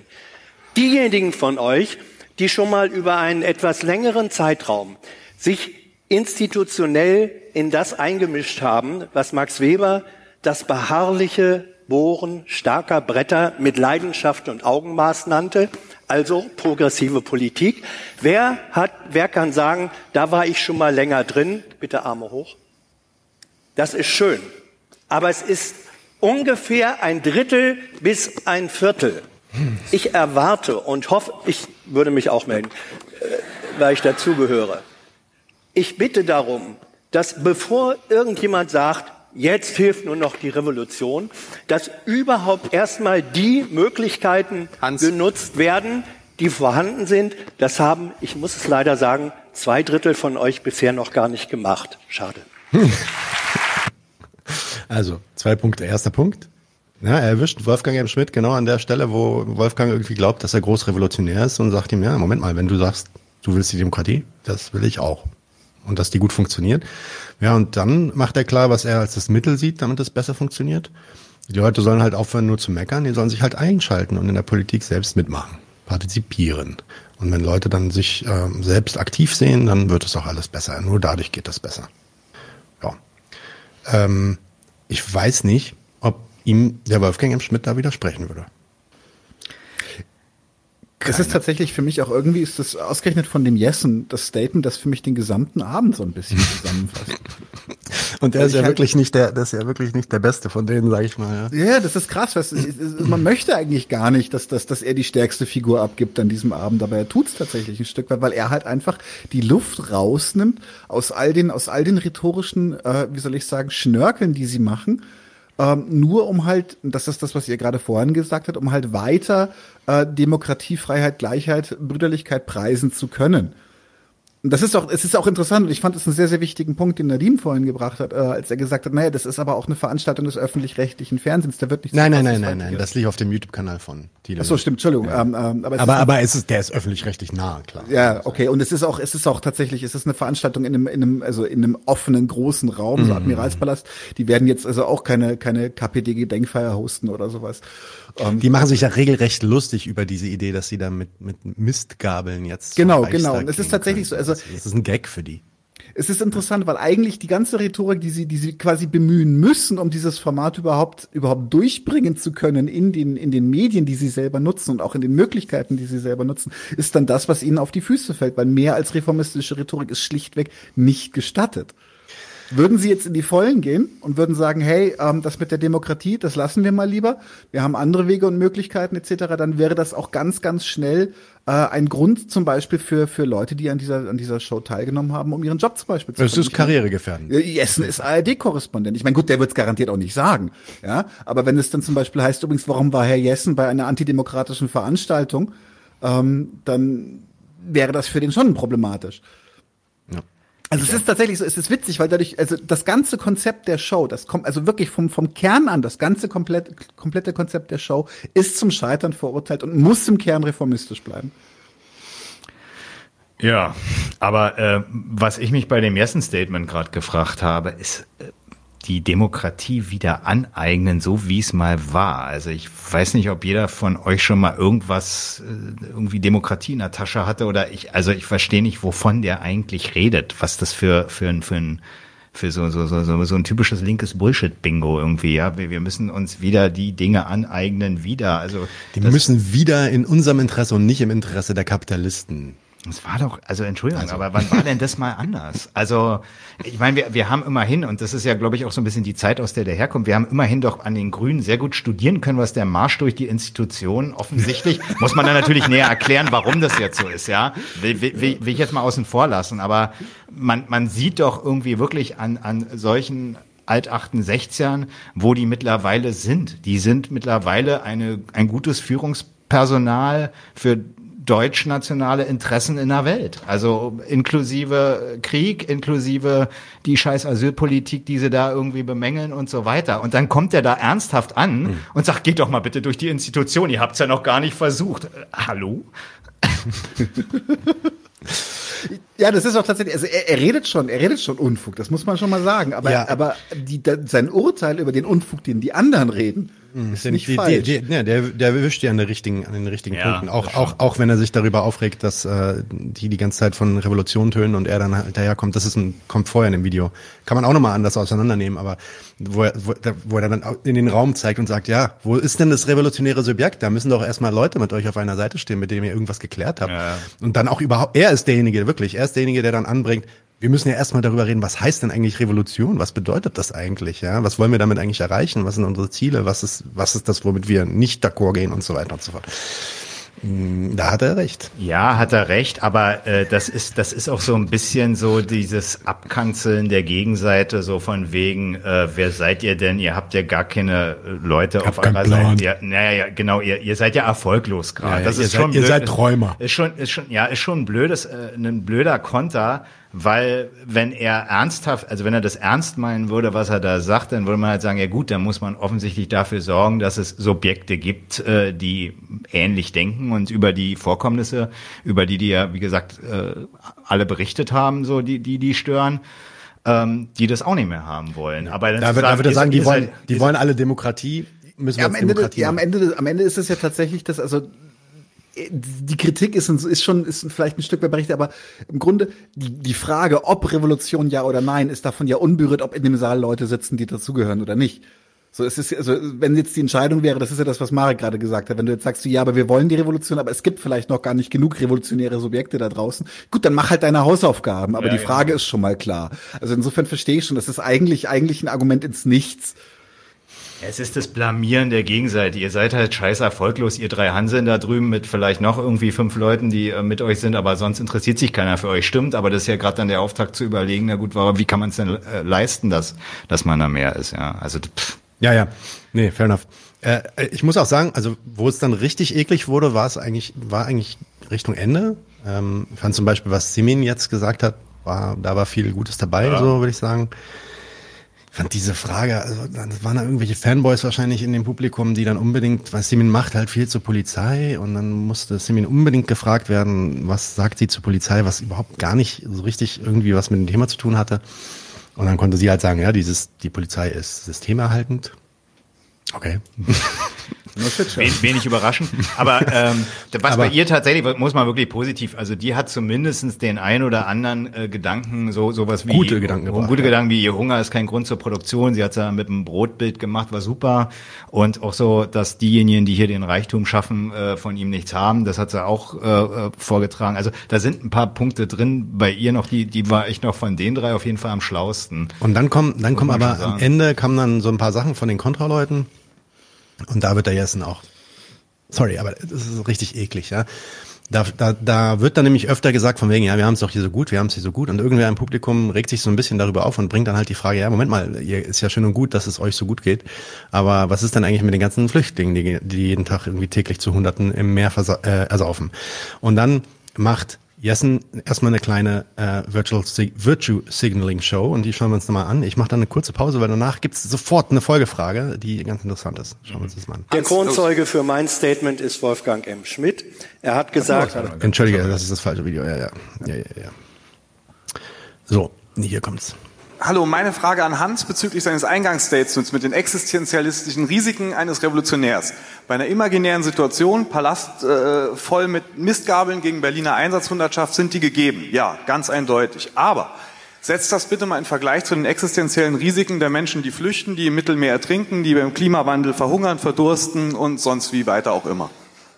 So, ganz kurz, um das mal äh, nochmal kurz in Kontext zu bringen. Am Anfang redet der Jessen davon, Revolution viel zu gefährlich, da haben alle Leute irgendwie was zu verlieren, da gibt's Bürgerkrieg, da gibt's Diktatur und so weiter. Äh, wir dürfen auf jeden Fall, wenn wir irgendwas machen, man darf nichts verlieren, so in der Richtung. Dann sagt er, ja, okay, du hast halt viel zu verlieren, was ist eigentlich mit den Leuten, die die ganze Zeit ihr Leben verlieren und, und, und, und leiden? Ähm, weiter. Ja, danke, dass du beim zweiten Mal existenzielle Risiken und nicht existenzialistische Risiken, die sind's nicht. Nein. Deswegen sollte man nicht äh, so viel Sprache korrigieren, weil man kommt rüber als ein arroganter Prick. Sorry. Ähm, Menschen, die aus vor Krieg, vor Hungersnot, vor Bürgerkrieg fliehen und dabei existenzielle Risiken in Kauf nehmen, um irgendwie ihr Leben zu retten, vor denen habe ich den allergrößten Respekt und sie haben jedes Recht und es ist, ist eine ekelhaft. unglaubliche Sauerei, was die EU mit der Zustimmung Deutschlands in Luxemburg beschlossen hat. Jawohl. Das ist. Jawohl. Ja, das war Martina übrigens.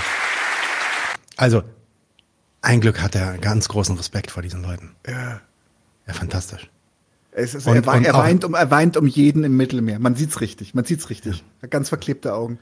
Also auf die auf die Frage darauf, was der also die auf die Frage, die der Typ da gestellt hat, geht er gar nicht ein. Die brauchen keinen Respekt. also Entschuldigung, das ist so zynisch. Naja. Naja, es ist eine Sauerei, was die da veranstaltet haben. Okay, da ist er dann ganz, ganz ernst geworden, hat auch den einen oder anderen Applaus eingeheimst. Wenn wir wenn wir schon Weiter in den geht's. Begriffen äh, sprechen, dann ist das mindestens reaktionär, wenn nicht kontrarevolutionär.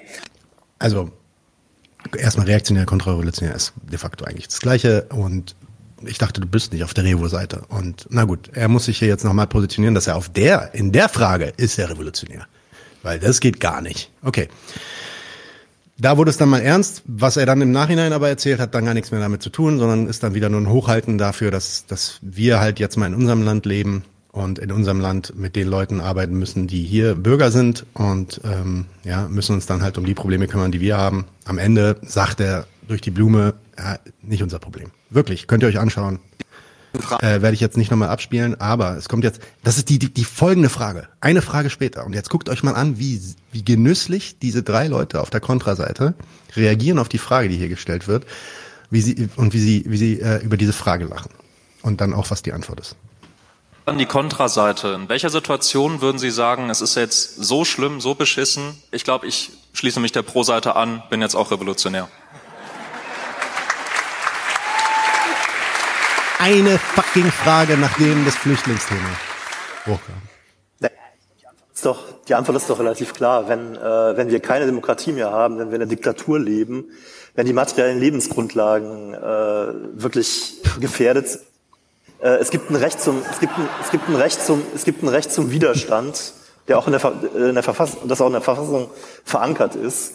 Das ist äh, was, wo man dann tatsächlich sagen muss, da muss man sich gegenwenden.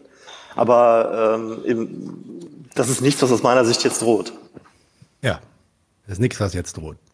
Die materiellen Lebensgrundlagen von, weiß ich nicht, 40 Prozent der Leute in Deutschland sind nicht gedeckt. Was hat Lina das vorher gesagt? Ja. 20 Prozent der Kinder hungern irgendwie oder sowas? Ja, jedes fünfte Kind. Die Leute verrecken im Mittelmeer. Ja, äh, die materiellen Bedingungen sind halt noch da. Also so schlimm ist es ja jetzt. Wir haben immerhin, immerhin keine, keine Diktatur. Das ist, das ist, das ist, das, das ist auch tatsächlich so, so bleibt so, das dann auch stehen. Es, ne? es bleibt immer das. Es, ja. es, es, es, es geht schöner, noch schöner Verweis auf die Freiheit im System. Ja. Sie haben die Freiheit zu verrecken und zu also, Ja. Sie behalten auch am Ende immer noch ihre Würde. Das, äh ist das nicht schön? Und sie haben unseren Respekt. Alle Achtung, also jemand, der sich da auf den Weg macht und so, also so viel Mut in die Hand nimmt auch, ja, um, um sich da in dieses Boot zu begeben, um da, wo er weiß, dass er wahrscheinlich sowieso untergeht. Allen Respekt, allen Respekt. Ich weiß gar nicht, ob die Respekt brauchen, ich weiß gar nicht, ob die den Respekt gebührt in irgendeiner Form. Das, man kann sich doch einfach auch nur über die Sache äh, aufregen, die da passiert. Aber nee, er macht das zu einer Show über sich. Gut, das hat, also die Zynik da drin, die hat mich krass aufgeregt. Und das war auch das Ding, was mir, also davor war ich bloß genervt, aber das hat mir das ganze Teil versaut. Jetzt sind noch so ein paar generelle Fragen, aber vielleicht habt ihr noch was, was ihr sagen wollt. Genau, also ich, also ich muss noch mal was sagen. Im Grunde. Also, diese, diese Veranstaltung, ja, spricht wirklich bitter ernste, brutale Sachen und Folgen an, die diese Gesellschaft äh, mit ihrer Produktionsweise, ihrem Imperialismus und so weiter hier äh, nach sich zieht. Und die schaffen das, in knapp vier Stunden daraus eine Veranstaltung zu machen, wo es um Outfit-Vorführungen geht. Wolfgang M. Schmidt hat sich, glaube ich, dreimal umgezogen und das wurde dann auch noch so schön präsentiert. Redezeitbegrenzung, wo man im Prinzip letztendlich nicht dazu kommt, mal was zu klären. Was sind denn nur die Ursachen dafür, dass man äh, so eine so eine Phänomene, äh, über die man sich ärgert und über die man sich ja zu Recht beschwert, ja? Ähm, die brauchen dann halt Klärung. So, dann muss man sich da die Zeit nehmen. Aber stattdessen machen sie diese Oxford-Debatte und eine elende Selbstdarstellung im, im Abendkleid äh, unter Hinzuziehung eines in Abwechslung johlenden oder klatschenden Publikums, äh, die, die da äh, sitzen und dann praktisch immer äh, ihre jeweiligen äh, Points, die dann da von vorne gemacht werden, dann bejubeln oder halt beklatschen. Das ist Revolution oder Revolu Palastrevolution Deutschland, in Deutschland heute. Also das, das hat mich wirklich geärgert. Ja, also ich meine, ich muss mal, ich würde das relativieren. Es ist ja okay, wenn sie da versuchen, ein bisschen, ich meine, natürlich wollen sie eine Show machen, wenn sie das ein bisschen versuchen, lustig zu nee, machen. Nee, aber doch nicht zu den Themen, das ist doch unsachlich. Also, da, das ist, also Entschuldigung. Aber das machen wir ja auch. Also wenn ich über Desaster nachher rede, ja, da, da wird's dann vielleicht mal ein bisschen komisch, vielleicht auch nicht, das müssen dann die Leute entscheiden. Aber hier geht's doch irgendwie nicht um, äh, um Showmasterei. Also ich sag's mal so, der Gegenstand ist dieser Showmasterei nicht würdig. Das würde ich mal sagen. Ja, ja, maybe. Maybe. Also bei, de, bei den, bei den Sachen, können wir, die da am Ende kamen. Bier ausbekakeln. Weil ich finde tatsächlich, da, da berührt, das berührt nämlich noch was anderes, was wir aber eigentlich auch noch, ich, da kommen nämlich die Sachen von Soulmate noch mit dazu. Ähm, genau, und also da wollte ich gerade sagen, das hat auch übrigens auch Christoph Lichthupe gefragt und deswegen gehen wir jetzt mal auf die Frage nochmal ja. genau. ein. Ähm, Wollen wir das mal vorlesen? Lass mal, lass mal, lass mal Daniel noch einen Ganz kurz, weil also unter dem Gesicht, wenn, wenn die Inhalte scharf und fokussiert äh, gewesen wären, dann bin ich zumindest der Meinung, dass ein bisschen, ein bisschen, ein bisschen Wurf, ein bisschen äh, Klamauk. Klamauk kann da rein, wenn die, wenn die Schärfe der Inhalte gegeben ist. Wo ich, ich teile deine Empörung, weil auch, weil dadurch, dass die Inhalte auch super spammig und auch schlecht zum Teil waren, ist das Ganze dann endgültig zu so einer Varieté-Show verkommen. Mhm. Da bin ich dann wieder an Bord. Aber dieses, dieses ein bisschen Showmanship und auch dieses, also ich, das würde ich. Das ist auch Fanservice. Also ich meine, das genau, war eine Live-Show. Das würde ich Wolle jetzt nicht vorwerfen. Also es war eine Live-Show von diesen linken oder ja linksliberalen Superstars, die äh, die alle ihre Kanäle haben, die sie da bespielen. Und da kommen dann halt Leute hin, die sehen dann zum ersten Mal ihren Wolle und dann jedes Mal, wenn Wolle irgendwas sagt, klatschen sie und so. Es ist natürlich schon ein bisschen was, was Falsches und Perverses dran, ja, aber dass sie, also ich sag's mal so, dass sie da irgendwelche Witze machen darüber, dass Wolle sich die Anzüge umzieht oder so. Wenn die das jetzt direkt gemacht hätten, vor und nach einem Segment, wo es darum geht, wie viele Leute gerade äh, im Mittelmeer irgendwie abgesoffen sind oder so. Okay, fair enough. Aber so war das ja nicht. Also es war doch eher, also vor allem die ersten zwei welchen, Stunden, es waren alles so eine seichten Themen. Also es waren, da ging es dann darum, ja, und was ist eigentlich mit der Inflation? Und die eine spricht dann irgendwie davon, dass sie nicht wirklich inkludiert ist in diese Gesellschaft und so. Ich meine, und irgendwer muss ja die grauenvollste Föhnwelle der deutschen Philosophie konterkarieren mit guten Anzügen. Es, aber man kann, also eins kann man kritisieren. Lustig war es nicht. Auf nicht gar keinen Fall. Nee, ey, jede, jede, jedes Fußballspiel hat, hat bessere Lieder und bessere Tierjole als, als, als die Leute, die sich da irgendwie für, weiß ich nicht, 15 Euro oder irgendwas so ein Ticket gekauft 15 Euro waren das? Weiß ich nicht, keine Ahnung. Ich glaube, das also, Admiralspalast wird mehr sein. Wird mehr sein. Ja, ja, ja. ja. Ähm, Äh, wir wollen noch mal auf eine Frage eingehen. Die hat Solmec gerade gebracht und das ist auch ein bisschen die Diskussion, die wir hatten mit ähm, Christoph Lichthupe, der hier auch im Chat ist. So, so aber ich lese mal Soulmate stellvertretend vor. Das ist eine gute Frage. Ich ja, ich hatte das Gefühl, dass dieses platte und oberflächliche Format kann ein Türöffner sein, der dazu führt, dass Menschen sich eben genau diesen Fragen annähern. Aber wollten die nicht eben das, mit Bezug auf was anderes im Chat, im Rahmen dieses unterhaltsamen Formates Leute an ein Thema heranführen? Also bei Siemens gehe ich davon aus. Kann ich anfangen? Weil ich glaube, ich habe dann guten Gedanken dazu. Ähm, das, tatsächlich, also wenn das ihre Taktik war, und das glaube ich eben nicht, äh, kann, das, kann das legitim sein. Das Problem ist, ist, dass die Nachbereitung, die dringend notwendig wäre, die Gegenstände und die Inhalte zu schärfen, wird auf dieser Ebene überhaupt nicht passieren. Damit ist es auch kein Türöffner sondern es ist, äh, weil es ist keine Tür dahinter. Es ist nichts da, wo du dann sagen kannst, okay, jetzt, jetzt, jetzt kriege ich die Inhalte aber noch mal ein bisschen präzisiert. Wenn wir zum Beispiel als wirklich als Gegenentwurf, wenn wir in diesem Podcast rumflaxen an ein paar Stellen, und dann aber hinten dran, zum Beispiel im Zündfunken oder in irgendeiner Show zum Beispiel jetzt mit, mit, mit äh, irgendwelchen Gästen oder was, ganz klare Inhalte transportieren, dann ist tatsächlich die Unterhaltung ein bisschen ein leichtes rein, um dann aber ganz klare Inhalte zu transportieren. Das ist bei dieser Show aber nicht der Fall. Diese scheiß Hausaufgaben, die dann gemacht werden müssen, machen wir gerade für die. Ja. Nicht die. Wir sorgen jetzt dafür, dass das eventuell, eventuell für ein paar Leute ein Türöffner gewesen sein könnte. Das ist aber nicht im Sinne des Erfinders dieser Show gewesen, sondern das ist das, was wir draus machen, weil wir sagen, was für eine Shitshow, dazu müssen wir uns irgendwie positionieren, weil da gibt's eine ganze Menge auseinanderzunehmen, da können wir was von lernen. Das ist aber unsere Sache. Das ist 99 zu 1, nicht die Palastdrehbuch. Ich muss aber auch sagen, ich glaube, du gibst den fast zu viel Credit da, würde ich sagen, Daniel. Weil wenn du sagst, dass die, also du, du sagst ja im Endeffekt, ja, sind die Türöffner, aber dann muss man die Leute halt auch reinführen irgendwie und, und sie dann auch irgendwie ihnen zeigen, hier ist, Tisch, dahinter, hier ist der Tisch, hier ist der Stuhl. Ich würde, ich würde halt auch sagen, was für Türen werden denn da eigentlich geöffnet? Was für Ideen kommen denn da hoch? Vermögensteuer. Also ich meine, da ja. geht's dann darum, Freiheit verteidigen gegen die Diktatur. Das Problem ist, dass wir irgendwie hier Leute nicht haben, die äh, sich genug politisch engagieren und so weiter. Und das sind übrigens Sachen, da sind die sich alle d'accord. Da sind die sich alle einig. Freiheit, da wird dann gesagt, ja, jawohl und so weiter im, im Publikum und auf der Bühne. Also, das soll mir mal bitte einer zeigen, dass sich jemand sowas anschaut. Jemand, der nicht politisiert ist, ja, darum geht's ja. Das ist ja hier der, das ist ja hier die Unterstellung. Das ist gemacht, mhm. um nicht politisierte Leute, das ist ja übrigens Quatsch, das sind nur Fans in diesem Raum gewesen. Aber nicht politisierte Leute irgendwie, die abzuholen, ja. Ähm, und die kommen dann auf die Idee, okay, da, da muss ich mir mal mehr Gedanken zu machen. Die, nee, also man muss auch die Frage stellen, womit werden die denn abgeholt? Also wenn man jetzt die, die, die eine, wie heißt sie, Simit? Simin. Simin. Wenn man jetzt mal von der absieht, ja, womit werden die denn da abgeholt? Also das, äh, die Inhalte, da gibt's ja Inhalte, die schon vermittelt wurden. Ja. Und äh, das, das, das sind die, also da sind die Türen geöffnet. Das ist der Door-Opener für, für, für, für, für Vermögensteuer so oder ähm, ja, ja, Marsch durch die Institutionen so. Das, das heißt, wir das können jetzt die, die, Hausaufgaben, die wir jetzt hier nach, also um, um an dein äh, Bild anzuknüpfen, Daniel, die mhm. Hausaufgaben, die wir jetzt machen, ist jetzt nicht einfach zu sagen, okay, ja, jetzt da wurden die Türen geöffnet und wir machen jetzt mal weiter, mhm. sondern wir sagen einfach, was für ein Scheiß. Mhm. So, was, für, gesagt, was für eine so, Shitshow. Und dieser Kram, der hätte, und das ist, das ist jetzt, was ich Soulmate sagen würde oder auch Christoph Lichthupe, ich glaube, dieser Kram, der wäre besser nicht ausgestrahlt worden. Mhm. So, das ist so für sich ist das nur schädlich.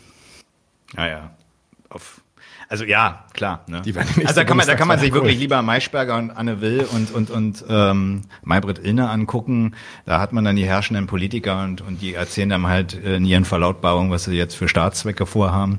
Da lernt man wesentlich mehr als äh, bei diesen bei dieser Veranstaltung tatsächlich. Und das ist genauso schlimm eigentlich, aber naja. Ja, ja, der Norbert Huber sagt, ich dachte, Türöffner sei auch eure Taktik. Indeed. Ja, ich glaube, dagegen ist nichts auszusetzen. Also ich denke, das, genau, was Soulmate klar. gebracht hat und was Christoph, Christoph Lichthuppe da gebracht haben, nämlich die Idee, eigentlich brauchst du doch Formate, wo man Leute niederschwellig abholt. Die Idee, dass man aber Leute mit falschen Inhalten abholen muss. Ich meine, du kannst auch richtige Inhalte niederschwellig ja. transmittieren, aber dass du die mit falschen Inhalten abholen musst, um die dann irgendwie im Nachhinein rein zu manipulieren darin, dass die das denken, was du denkst. Das Say that again for the people in the back. Ist doch einfach Quatsch. Nee, es ist da, also genau das ist Weihnachten. das ist genau das Ding. So so man kann auch man kann auch äh, sanft sein ohne zu flunkern. Weil dieses oder beziehungsweise ohne Quatsch zu reden, ohne falsches zu sagen. Und das ist das was da halt stattgefunden hat. Die haben halt einfach Falschheiten kolportiert. Ohne Ende. Ja, die, die, hier, äh, Jonas sagt, er übertreibt ihr nicht etwas äh, mit schädlich, ist halt der Stand der deutschen Linken, stimmt natürlich. Ne? Also Ja, die denken, die denken, das ist richtig. Aber wenn man jetzt. Ist doch kein Argument gegen die Schädlichkeit. Nee, das, das stimmt halt. Ja, stimmt. stimmt, stimmt Bin ich, bei, tatsächlich. bin ich bei Nadim tatsächlich, ja. Ja, ja, nee, das ist richtig. Aber Also ich habe auch nicht schädlich gesagt, aber ich habe gesagt, also das Ding hat nichts Gutes getan zumindest. Ja, vielleicht ist jetzt nicht schädlich, dass Leute da. Also ich denke, da kommen auch wirklich viele Leute äh, auf falsche Gedanken. Ja, Ich muss sagen, definitiv, definitiv. auch Soulmate nimmt sportlich und sagt, ihr seid doch Penner. Dankeschön. oh. Nein, ähm, das Ding ist das, also ich glaube auch nicht, dass alle, alle Leute, die auf der Pro-Revo-Seite da saßen, dass die irgendwie alle doof sind oder sowas und dass man mit denen nichts anfangen kann. Ja, Trotzdem insgesamt dieses Format, die Art und Weise, wie es aufgezogen ist, das war, war broken by design und es ist einfach nur schlimmer geworden über die vier Stunden Laufzeit. So, das war jetzt ein sehr, sehr kurzer Senf. Ähm, Keine volle, keine volle Reaction. Wenn ihr die volle Reaction zu der Serie wollt, äh, zu der Folge wollt, sodass wir die ganze Folge gucken und wirklich auf jeden Satz ähm, äh, reagieren, dann sagt uns doch in den Comments und hier in Live-Chats Bescheid und dann überlegen wir uns das mal, ob wir uns die vier, fünf Stunden reinziehen. Ähm, könnte dann in Zukunft mal kommen. Aber vielleicht auch nicht, vielleicht hat sich Also, damit die, auch also getan. diese ersten Interviews da, glaube ich, die finde ich dann auch echt Schwachsinn. Aber man könnte sich zumindest noch mal ein bisschen Diese näher Debatte. Die, die Debatte noch mal näher anschauen. Ja. Da hätte man vielleicht noch ein bisschen mehr zu sagen. Ja. Ja. Ja. Ähm, Ich guck mir nie wieder den Brecht an. das könnt ihr ohne mich machen. So, dann kommen wir jetzt zum Zündfunken. Wir haben, das heißt für uns auch eine kleine Pause, weil ich äh, spiele jetzt ein Video ab von mir. Ich war eingeladen von Helmut Dunkhase auf einer Veranstaltung ähm, der Marx-Engels-Stiftung. Äh, da ging es in, in der Veranstaltung, das ist eine Vortragsreihe gewesen und in dieser, in diesem Vortrag oder in diesem äh, Veranstaltungsthema ging es um Planwirtschaft und warum man sich mit Planwirtschaft beschäftigen sollte. Die haben mich dazugeholt, Günter Sandleben treten da auf und Helmut Dunkhase.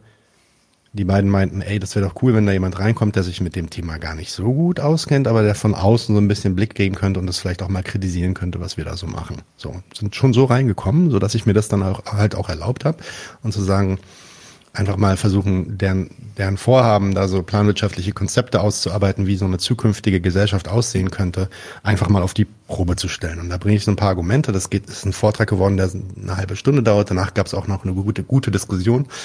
Diesmal gab es kein Eklat. War alles in Ordnung anscheinend. Hast du mir nicht wieder ein paar Gäste malig gemacht, die absagen? Also äh, die, die Kritik ist sogar auf äh, wohlwollende Ohren gestoßen an der einen oder anderen Stelle. Äh, wurde es wohl sehr gut befunden. Insofern bin ich damit happy und deswegen haben wir gedacht, wir spielen jetzt einfach mal diesen Vortrag hier nochmal ab. Äh, die Soundqualität ist nicht ganz so gut wie die jetzt äh, auf unseren Mikros, weil das waren nicht so gute Mikros, aber sollte passen. Ich wollte auch noch was sagen. Mhm. Also erstens, du hast jetzt sehr gut gemacht, also bleibt auf jeden Fall dran. Und äh, zweitens, also ich muss mich auf jeden Fall umziehen. Ich habe noch ein T-Shirt von gestern, da stinkt ein bisschen. nee, war ein blö- blöder Witz. Alright, okay. Ähm, dann äh, schieße ich, Moment, erstmal starte ich das Intro und dann geht's sofort los. Und wir haben eine halbe Stunde, das dauert eine halbe Stunde und dann sind wir gleich wieder da. Okay? Tschüss, tschüss. Let's go. Tschüss. Äh, ja, hi, ich bin Nadim. Ich bin, vielleicht das Relevanteste zu mir ist, dass ich einer der Hosts bin von dem Podcast und ähm, ja, Online-Sendung quasi 99 zu 1. Das ist äh, eine Plattform, die versucht, eine, ja, sagen wir, eine kommunistische Gegenöffentlichkeit zu bieten. Sowohl äh, Linken und Kommunisten aller Couleur eine Plattform zu bieten, äh, über ihre Themen zu sprechen, als auch dann selber ähm, Inhalte auch noch bereitzustellen. Das heißt, wir haben da zwei Formate. Ein Format ist so ein Interviewformat, wo wir mit Leuten wie zum Beispiel mit Günther oder Helmut sprechen. Die waren ja auch schon mehrfach äh, bei mir. Deswegen waren die Vorträge, die heute hier äh, vorgetragen wurden, auch nicht, für mich zumindest nichts Neues. Ähm, das kann man da auch nochmal nachhören. Das sind auch ganz gute Gespräche geworden. Also schaut euch das gerne mal an. Und äh, andererseits haben wir ein eigenes Format. Wenn ich wir sage, wir sind mittlerweile fünf Leute. Ursprünglich waren wir zwei, Daniel und ich. Ähm, und Daniel und ich haben dann einmal im Monat noch so einen, monatliche, einen monatlichen Stream, sagt man. Das ist so eine Live-Sendung, die übers Internet läuft. Die geht dann mehrere Stunden lang.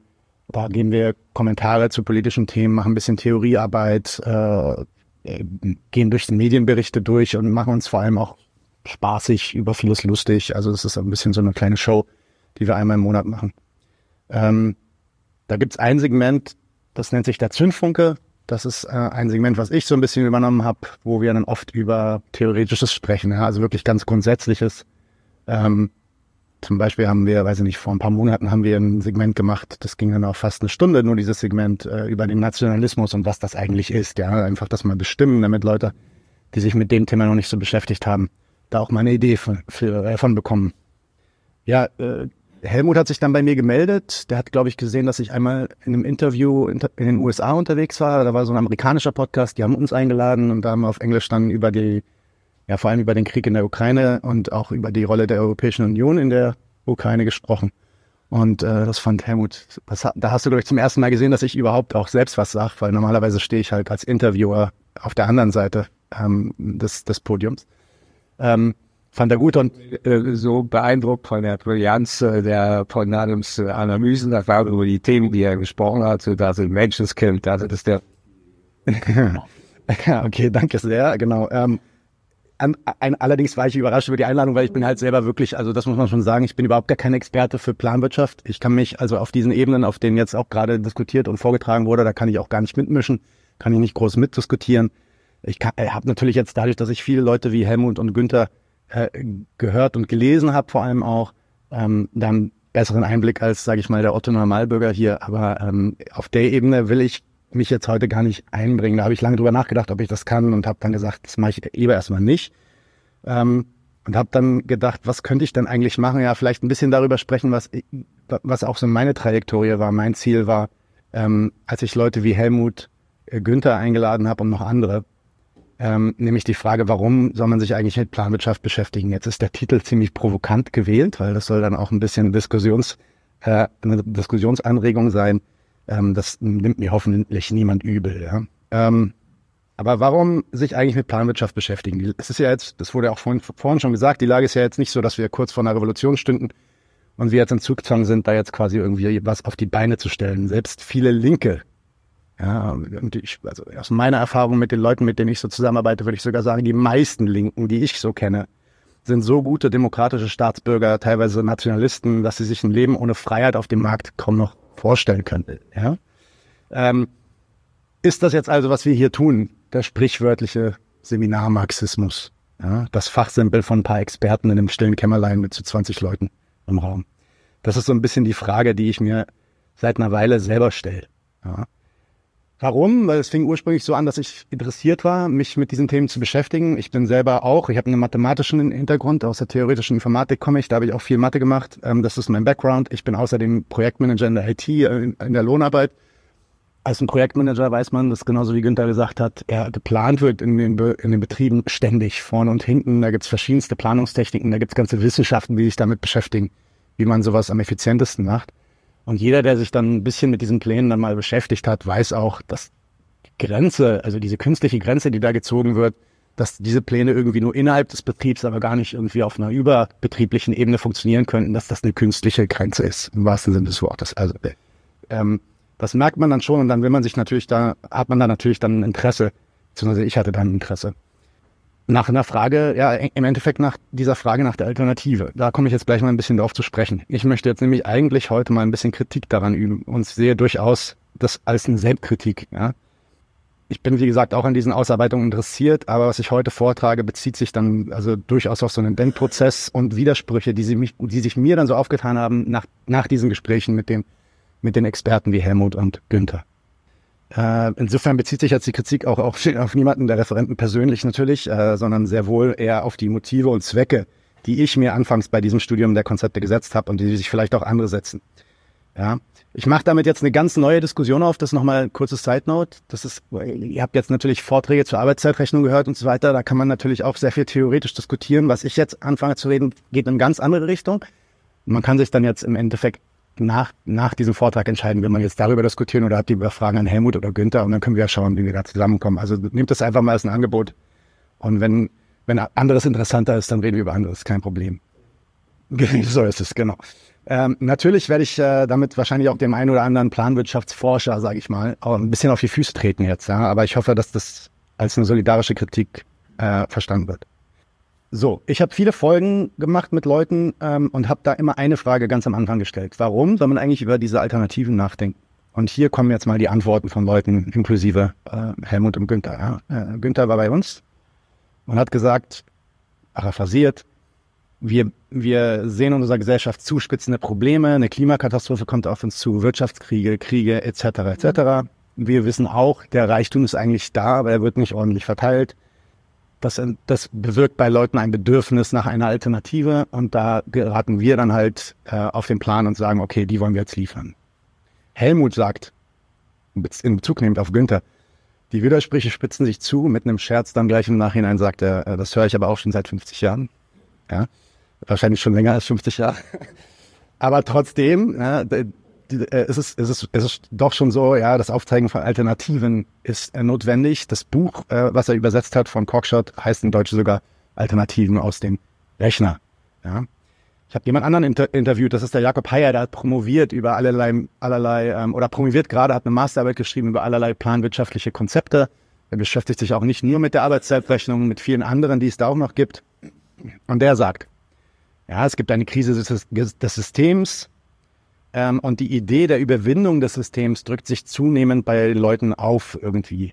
Ja, auf, auf Basis der Ungleichheit, die existiert, der Vermögensentwicklung, Dazu denkt er sich ein fundamentales Scheitern des real existierenden Sozialismus und der hat damit quasi ja eine reale Alternative, eine greifbare Alternative ähm, ja, verloren gehen lassen. Und ja, es fehlt überhaupt eine Alternative, die über so staatskapitalistische Ideen hinausgehen, sagt er, ja, Jakob Heyer. Und deswegen interessiert er sich für solche alternativen Konzepte. Ein letzter, den ich jetzt mal den ich jetzt mal bringe, ist äh, Herr Manfred Horvath. Der hat auch sein ganz eigenes Konzept, wie so eine Gesellschaft auszusehen hätte. Und er sagt auch, ja, der Grund, warum er das macht, ist, er möchte eine Alternative bieten, damit die Leute wieder so eine Art, ja, damit sich der Vorstellungsraum der Leute vergrößert, so dass sie auch glauben, dass es, dass es anders möglich wäre. Also scheint jetzt die Frage nach der Alternative eine ziemlich zentrale zu sein. Da spielen sicherlich auch andere Gründe eine Rolle, aber die meisten Leute antworten, ähm, die decken sich dann auch mit dem eigenen Zweck, den ich mir damals gesetzt habe, nämlich sich eine Gesellschaft der Zukunft ausmalen zu wollen, die für den Zuhörer, idealerweise für den zukünftigen Kommunisten, den wir da agitieren wollen, das Ganze irgendwie interessanter macht und attraktiver macht, ähm, sich mit einer alternativen Gesellschaft zu beschäftigen. Das ist ja, glaube ich, sogar auch der Spruch ganz am Ende gewesen. Was war dein, deine letzte Folie nochmal, dieser letzte Satz, den du gebracht hattest? Hier heute. Ja. Ja, vor allem Grund und so aus dem Kommunismus zu freuen. Hier ist es, genau, das ist es, ja. Wir haben da eine Folge gemacht zu der Frage nach der Alternative. Da sind wir ganz generell geblieben. Nicht, also nicht nur uns auf die Alternative bezogen ähm, bezüglich Alternative zum Kapitalismus, aber generell so diese Frage nach der Alternative. Was bedeutet die denn eigentlich? Ähm, ich finde, das solltet ihr euch mal anschauen. Das ist eine richtig gute Folge geworden, beziehungsweise ein guter Vortrag von Ariane Schiffer-Nasseri. Den könnt ihr äh, auf unserem Kanal hören.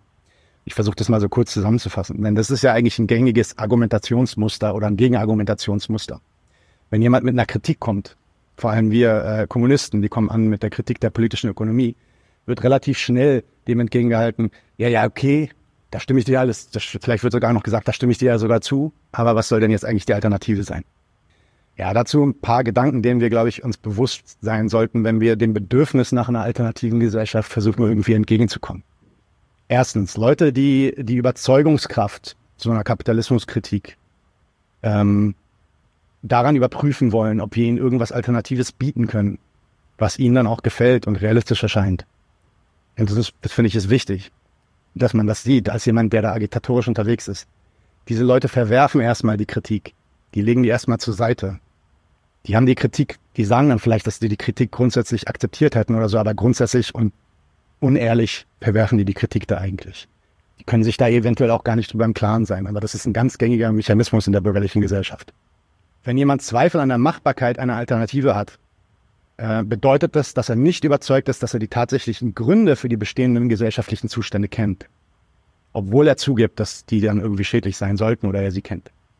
Im Gegenteil, er ist dann überzeugt, dass es einen ganz anderen Grund für die Beständigkeit geben muss, warum es hier so scheiße zugeht der über die aktuellen Machtverhältnisse und über das, was gerade referiert wurde, dann auch hinausgeht. Da gibt es noch eine andere, nicht erkannte Notwendigkeit, die den kritisierten Zuständen ihre Beständigkeit verleiht. Mit anderen Worten, um das mal ganz leicht zu sagen, der bestreitet die Überzeugungskraft unserer Argumente.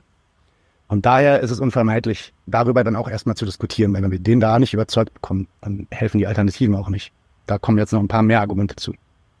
Denn zweitens, jeder konkreten Kritik, auch der Kritik der politischen Ökonomie, das merkt man ja auch bei Helmut und bei Günther, wenn sie sich auf Marx beziehen, ist ja eigentlich auch schon anzusehen, worauf sie hinaus will.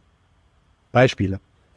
Wer die negativen Auswirkungen der gegenwärtigen Zeit, die nicht nur von, ja, also, äh, weiß ich nicht, die von uns allen kritisiert werden. Wie, vorhin habe ich gehört, Inflation, dann gab es Krieg, ja, all diese ganzen ähm, furchtbaren Krisen, die gerade stattfinden. Wer die jetzt beispielsweise auf die Tatsache zurückzieht, dass in der freien Konkurrenz immer die Großen die Kleinen verdrängen, ja, der befürwortet dann fairen Wettbewerb, der, äh, der befürwortet Kontrolle von Monopolen, Antitrust-Gesetzen und das Vorhandensein einer gesunden Mittelschicht. Der, der Inhalt der Kritik wird dann auch zu der, also zumindest ist, gibt es eine direkte Verbindung zu den Vorschlägen zu der Alternative. Wenn es jetzt jemand anderen gibt, ähm, der sagt, ja, das, das Problem des Kapitalismus ist der unersetzliche Wachstumsdrang und das allgemeine Streben nach immer mehr seitens der modernen Gesellschaft, der plädiert dann auch für einen Ausweg durch Verzicht und sagt, ja, Verfechter ökologischer Verbesserungen auf globaler Ebene, das sind die Leute, denen wir uns anschließen müssen, letzte Generation und so weiter und so fort. Ja. Ja, und wenn wir erklären, wir Kommunisten, wenn wir erklären, dass die Armut und die unsichere Existenz der Lohnarbeiter eine notwendige Folge ihrer Rolle als Kostenfaktor für die Arbeit sind und dass diese Rolle wiederum eine Konsequenz des Hauptziels des Kapitalismus ist, nämlich, nämlich mehr Geld aus Geld zu machen, dann hört jeder Appell, der darin steckt, äh, dann hört jeder den Appell, der darin steckt, Entschuldigung. Nämlich die Menschen, die ausschließlich als Werkzeuge de des kapitalistischen Wachstums existieren, müssen diese Einschränkung ihrer Nützlichkeit überwinden, indem sie die Macht derjenigen brechen, die am Profit interessiert sind und sich die Freiheit erkämpfen, ihre Arbeit so zu organisieren, dass sie letztendlich ihren eigenen Bedürfnissen und einem guten Leben für sie dient. Wenn da jetzt doch jemand dann die Frage auf, aufwirft, ob wir überhaupt eine Alternative haben, abseits einer Debatte über diese spezifischen Ursachen, dann bedeutet das, dies einfach, dass er die praktischen Konsequenzen, die, die darin eigentlich gesehen werden sollten in der Kritik, nicht akzeptieren will. Er verpackt diese Ablehnung in eine, ja, in höfliche Zweifel darüber, ob das überhaupt realistisch sei. So ein dritter Fehler, den ich da sehe, wenn ich mit, auch mit solchen Leuten diskutiere, ist ein Lob des Kapitalismus, der da, dass das, das damit einschwingt. Der Markt koordiniere ja alles so effizient. Es gäbe ja so viel Fortschritt und Wohlstand. Da wollen wir auf keinen Fall verlieren, was wir jetzt schon haben. So in der Richtung. Diese Leute denken dann, was wir denn eigentlich zu versprechen hätten oder versprechen versuchen, ist irgendwie so ein kommunistisches, kommunistisches Schlaraffenland, Milch und Honig, Flüsse aus Whisky und äh, ja, eben so ein Fantasiekonstrukt, das nicht, ähm, das sogar all die tollen und wichtigen, guten Errungenschaften des Kapitalismus nicht nur beibehält, sondern äh, sie sogar übertrifft. Ja, diese Denke, das ist aber ein Blödsinn, den sollte man nicht affirmieren, indem man diese Frage nach der Alternative mit einer Antwort huldigt. Denn an jeder Ecke wird deutlich, dass die viel gepriesene Marktwirtschaft doch keineswegs eine Veranstaltung der Versorgung der Menschen ist. Darum geht's doch hier gar nicht. Und das muss der dann auch verstehen, der diesen Einwand einbringt. Die Tatsache, dass Versorgung in dieser Wirtschaft nur durch Geld verdienen und Einkaufen möglich ist, ist kein Qualitätsmerkmal der Marktwirtschaft, sondern ein Beweis für das Versagen dieser sogenannten organisierten Versorgung. Der Markt koordiniert da gar nichts bezüglich der Versorgung, insbesondere nicht die gesellschaftlichen Bedürfnisse mit der Produktion. Was er als Koordination dann vielleicht doch erreicht, ist lediglich so das triviale Nebenprodukt eines Wettbewerbs, der alles beseitigt, was sich nicht behaupten kann, sodass letztendlich nur diejenigen überleben, die sich durchsetzen können. Wenn Unternehmer also um zahlungsfähige Kunden konkurrieren, dann nutzen sie deren Bedürfnisse aus, anstatt ihnen zu dienen. Hier wird nicht versorgt, sondern euer Bedürfnis wird benutzt zur Bereicherung anderer. Bedürfnisse, die kein, und das wissen, das sehen wir dann auch, Bedürfnisse, die keine finanziellen Mittel haben, die werden ja nicht mal in Betracht gezogen. Große Diskussion darüber, warum die Leute in der dritten Welt keine Impfstoffe bekommen. Ja, warum denn eigentlich nicht? Macht doch eigentlich Sinn. Und dies sollte man sich dann halt auch bedenken, wenn man sich fragt, ob Wirtschaft auch ohne Armut möglich wäre. Das müsste man diesen Typen dann auch mal er erwidern. Der Markt erzwingt übrigens auch keine Qualität, das wissen wir auch. Ja, auch das koordiniert er nicht. Unternehmen bewerten ihr Produktangebot oft von Premium-Produkten bis hin zu der minderwertigsten Ware, die sowieso morgen schon kaputt geht, sobald man sie einmal in die Tasche tut. Und all dies ist ökonomisch sinnvoll. All dies macht Sinn im Kapitalismus, solange es geeignet ist, auch das Geld von ärmeren Kunden in ihre Kassen zu nehmen. So, die vierte Position, die mit so einem Einspruch oder mit der Frage nach der Alternative immer einherkommt, und das wissen bestimmt auch alle, die sich schon mal in so einer Diskussion befunden haben, ist dieser, dieser Hinweis auf das Mängelwesen Mensch. Ja, der Mensch, der hat ja irgendwie Mängel, ähm, der, der, der, die, der Mensch ist des Menschen Wolf, die wollen sich sowieso nur gegenseitig irgendwie bestehlen und beklauen und gegenseitig umbringen. Ja, und die Marktwirtschaft ist dann quasi das rationale Werkzeug, das das alles irgendwie in Schach hält. Da werden die zugestandenen Absurditäten, da wird schon gesagt, der Marktwirtschaft ist absurd, kann schon sein, aber die werden trotzdem als rational dann umgedreht am Ende. Passend für das irrationale Wesen des Menschen. Und alle Zwänge des Geldverdienens, der Selbstorganisation, die werden als quasi als heilsam angesehen im Hinblick auf den angeborenen schlechten Charakter der Menschheit. Es wird also argumentiert, dass Wirtschaft, wie alle Erfahrungen zeigen, ohne Anreize und Strafen nicht funktionieren könnte. Niemand würde irgendwie, ne, wenn, wenn jemand nicht irgendwie Geld bekommt, dann würde er auch nicht Kartoffeln anbauen, damit er morgen, der, der hungert lieber, als dass er arbeitet. Und fängt nur an zu arbeiten, wenn er, ähm, wenn er dafür Geld bekommt. Und würden Konsumenten überhaupt nicht hamstern und Güter einfach ungehindert irgendwie vom Band nehmen, wenn die, wenn, wenn das dafür kein Geld geben müsste, was sie bezahlen müssten. Würden Hersteller ohne den Druck des Wettbewerbs qualitativ hochwertige Waren produzieren, insbesondere diejenigen, die gebraucht wurden. Würden sie überhaupt produzieren oder einfach nur faulenzen, diese ganzen äh, Betriebe? Wer würde noch sparen übrigens, investieren? Fragen, die kommen tatsächlich von so jemandem, weil die können sich eine Welt ohne Geld überhaupt gar nicht vorstellen. Wer würde sparen? Wer würde investieren? und aufwendige Technologien bereitstellen, wenn es keine Belohnung dafür gibt, keine Incentivierung?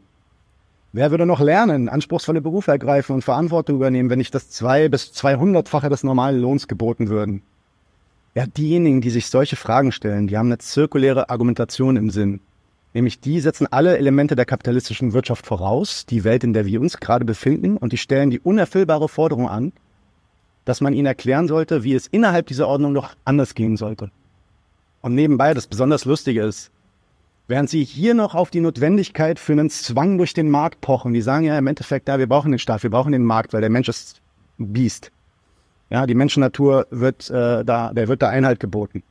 Beim real existierenden Sozialismus in der Sowjetunion, in der DDR, ja, wenn es da Zwänge gab, ui, ui, ui, da wird einerseits gesagt, die Zwänge ähm, auf dem Markt, die Zwänge hier in dem Kapitalismus sind notwendig. Aber wenn dann ein, ja, eine DDR oder eine Sowjetunion tatsächlich Zwänge ausübte, um ihre Wirtschaft zu erhalten, dann werden die auf einmal Freiheitsfanatiker und idealistische Anarchisten, die sich für eine Gesellschaft, die seine Bürger zu irgendwas zwingt, irgendwie, für die ist das das Schlimmste auf der Welt. Ja, und diese Absurdität der Antikritik, die die da bringen, die sei jetzt nur mal nebenbei erwähnt. Diese Schlaumeier, die merken anscheinend nicht einmal, dass die Menschennatur, auf die sie sich beziehen, entweder völlig fiktiv ist oder selbst ein Produkt Kapitalist des kapitalistischen Denkens darstellt das die absurdesten Bedürfnisse hervorbringt. Es ist das auf Gelderlös ausgerichtete Warenangebot, das selbst den gierigsten Zeitgenossen erst zeigt, wonach er eigentlich begehren soll. Andererseits ignorieren sie wohlwollend, dass der, derselbe Geschäftssinn die große Mehrheit der Menschen nicht von solch sinnlosen Konsumgütern ausschließt, sondern von recht bescheidenen Gütern, die im Überfluss vorhanden sein können. Ja, also die, es gibt ja dann oft das Argument, ja, wer baut mir denn dann noch meinen Lamborghini? Ja, der Lamborghini ist ja schön und gut, ja. Aber ich meine, wenn, wenn die Leute nicht mal ihr Brötchen haben, wir können ja dann über die Luxusgüter immer noch sprechen, dann können wir ja sagen, alles klar, das ist vielleicht was anderes, aber hier geht's ja nicht darum, dass wir, ähm, dass die Leute dann irgendwie nicht mehr ihre Luxusjachten fahren können, sondern es geht darum, wie kriegen wir das überhaupt hin, dass Leute eine Wohnung und vielleicht genug zu essen haben und die Grundlagen in ihrem Leben erfüllt haben. Erstmal. Ähm, die Zwänge der Armut haben ihren Ursprung nicht in, der, in dem kindischen Bespielen einer wirtschaftswissenschaftlichen Proseminardiskussion über Knappheit, sondern in Bedürfnissen, die tatsächlich etwas mit der menschlichen Natur zu tun haben. Wie zum Beispiel nach einer organisierten Existenzsicherheit oder nach einer größtmöglichen freien Verfügung über die eigene Lebenszeit und Kondition. Und meine eigenen Erfahrungen decken sich auch, ja, also in Diskussionen und in Versuchen, so Leute auch zu agitieren und zu überzeugen, decken sich auch mit dieser Schlussfolgerung Nämlich Leute, die nach dieser Art von Alternative fragen, haben die Kritik nicht mitgemacht oder nicht verstanden oder wollen sie auch nicht verstehen. Und die Frage nach einer praktikablen Alternative zum Kapitalismus drückt nicht nur, nicht nur Neugier aus, sondern ganz oft auch eine feste Überzeugung, dass der Kommunismus als eine menschenfreundliche Idee nicht möglich sei, nicht funktionieren könne, da er der angeblichen Natur des Menschen als Eigentümer widerspricht. So, jetzt viel gesagt darüber, über die Alternative. Jetzt komme ich mal langsam zum Schluss. Warum also über Planwirtschaft sprechen? Ja, ich muss sagen, dass ich mich jetzt, nachdem ich viele Jahre da interessiert war, mich da immer mehr kritisch zuwende. Und da will ich jetzt mal ein paar Einsichten bringen, die mich daran zweifeln lassen, dass das ein sinnvolles Unterfangen ist. Und das können wir vielleicht dann auch, vielleicht könnt ihr mich dann auch von überzeugen, dass es doch so ist. vor dem Angesicht der ganzen Ideologien, die in dieser Gesellschaft herrschen, über Staat, Nation, Volk, Kapital, Geld etc. etc. Da können wir ganze Bibliotheken drüber füllen. Da ist die Frage nach der Alternative eben kein unschuldiges, ja okay, ich habe das verstanden äh, und was machen wir jetzt? Also nicht die Frage, wie, wie schreiten wir jetzt zur Tat, sondern es ist eine Antikritik, wie ich versucht habe darzustellen, ganz oft eine Ablehnung der Kritik. Daher, und das deckt sich dann, wie gesagt, mit meiner Erfahrung, können diese Modelle noch so ausgeklügelt, noch so durchdacht, empirisch nachgewiesen, mathematisch untermauert und präsentativ attraktiv aufgearbeitet sein. An der Ablehnung der Kritik ändert das alles gar nichts. Die Leute finden den Kapitalismus immer noch toll, klammern sich immer noch an ihre Ideologien, dass er da zumindest ein wenig auch für sie da wäre. Der Wille der Bürger, der die Unterwerfung und Affirmation des bürgerlichen Staates beinhaltet, unter dem bürgerlichen Staat beinhaltet, mit allen Ideologien, die da unterwegs sind, der wird, glaube ich, stark unterschätzt. Wenn man ernsthaft denkt, die Leute brauchen nur ein Planwirtschaftskonzept, dann hören die auf mit dieser Affirmation. Das sind eben keine Homo economis, äh, äh ich weiß nicht, was da der Plural ist, Homo economicus. Così, there you go. Alles klar. Dankeschön. Das sind eben keine solche, ja, die, die sich einfach nur ein vorteilhaftes äh, Gesellschaftssystem aussuchen aus so einem Katalog und den Kapitalismus jetzt gerade da interessant finden, aber man kann sie davon überzeugen, dass es nicht so ist. Und mal völlig abgesehen davon, dass das ja auch gar nicht deren Wahl unterliegt, sondern der, von der Staatsmacht in unserer Gesellschaft vorgegeben wird, wie hier produziert wird. Das sind durch und durch, wenn wir in unserer Gesellschaft fahren, das sind durch und durch Deutsche. Und so gehen sie auch als die auf die Klassengesellschaft los. Nämlich, was bringt diese Klassengesellschaft für Deutschland? Darum geht's die. Wohlstand und Innovation, Einkommen, Arbeitsplätze, alles geil. Arbeitslosigkeit, äh, nicht so, nicht so gut. Klar ärgern die sich dann auch manchmal über gierige Unternehmer, zu viele Überstunden. Und wenn du sagst Kapitalismus, dann sagen die auch, ja, das ist schlimm. Die Politik macht ja auch gar nichts. Ja? Und wenn sie aber nach der Alternative fragen, fragen sie oft nach alternativer Politik, einem besseren regiert werden, nicht anderen. Und das ist es, das, das ist es, was man den austreiben muss, ausprügeln muss, bevor man ihnen irgendwas über Alternativen erzählt. Tut man das nicht, also geht man deren Ideologien nicht an, begibt man sich selbst auf so eine Fehlstraße, die vielleicht auch sich der ein oder andere real existierende Sozialismus ähm, dann irgendwann verfolgt hat, nämlich der Versuch, ein System zu bauen, das sich an dem Kapitalismus misst und das alles nur noch besser machen möchte. Das muss ich aber immer an zwei Dingen blamieren in diesem Argument mit diesen, mit diesen Personen, nämlich, dass die Zwecke des Kapitalismus nicht dieselben sind wie die Zwecke des Kommunismus. Deswegen lassen, lassen sie sich fundamental auch so nicht einfach vergleichen gegeneinander. Und dass der Kapitalismus ja zumindest jetzt real existiert, den gibt es ja tatsächlich wirklich. Und im Kommunismus nun mal gerade nicht so wirklich. Und zumindest ist der Kapitalismus, den wir, äh, der Kommunismus, den wir hier vorstellen, das ist gerade ein Fantasieprodukt. Und äh, ja, der wird dann, da, weil er ein Fantasieprodukt ist, für diese Personen, die wir da versuchen zu agitieren, unter der ewigen Beweislast stehen, dass er doch wirklich mal beweisen soll, dass er es besser macht. Ja, wie sollen wir das dann beweisen, ohne dass es wirklich einfach mal gezeigt wird? Rein hypothetisch werden wir den dann nie überzeugt kriegen. Vielleicht mal anders gedacht, und das hört sich jetzt vielleicht noch provokanter an, aber ich glaube, das ist gar nicht so unrealistisch. Das ist jetzt eine meiner Thesen, auf die ich letztens gekommen bin. Was wäre denn eigentlich, wenn eine kommunistische Revolution stattfindet und zumindest erstmal gar nichts besser wird für alle, sondern schlechter? Warum sage ich, das ist realistisch? Naja, na, zumindest die meisten Kommunisten haben doch schon eigentlich im Kopf, wenn es einen Übergang gibt, dann wird es viel Kampf geben, wurde gerade gesagt. Da werden Leute Widerstand leisten. Ja, das kann zu einem Bürgerkrieg ausarten und so weiter. Das haben wir auch schon gesehen in der Vergangenheit. Da wird auf jeden Fall erstmal eine Zeit kommen, die schwerer läuft äh, als die Zeit jetzt für die meisten. Vor allem für die Leute, die sich da in den Kampf begeben. Also zumindest dafür sollte man die Leute doch schon mal auf schwere Zeiten irgendwie einstellen.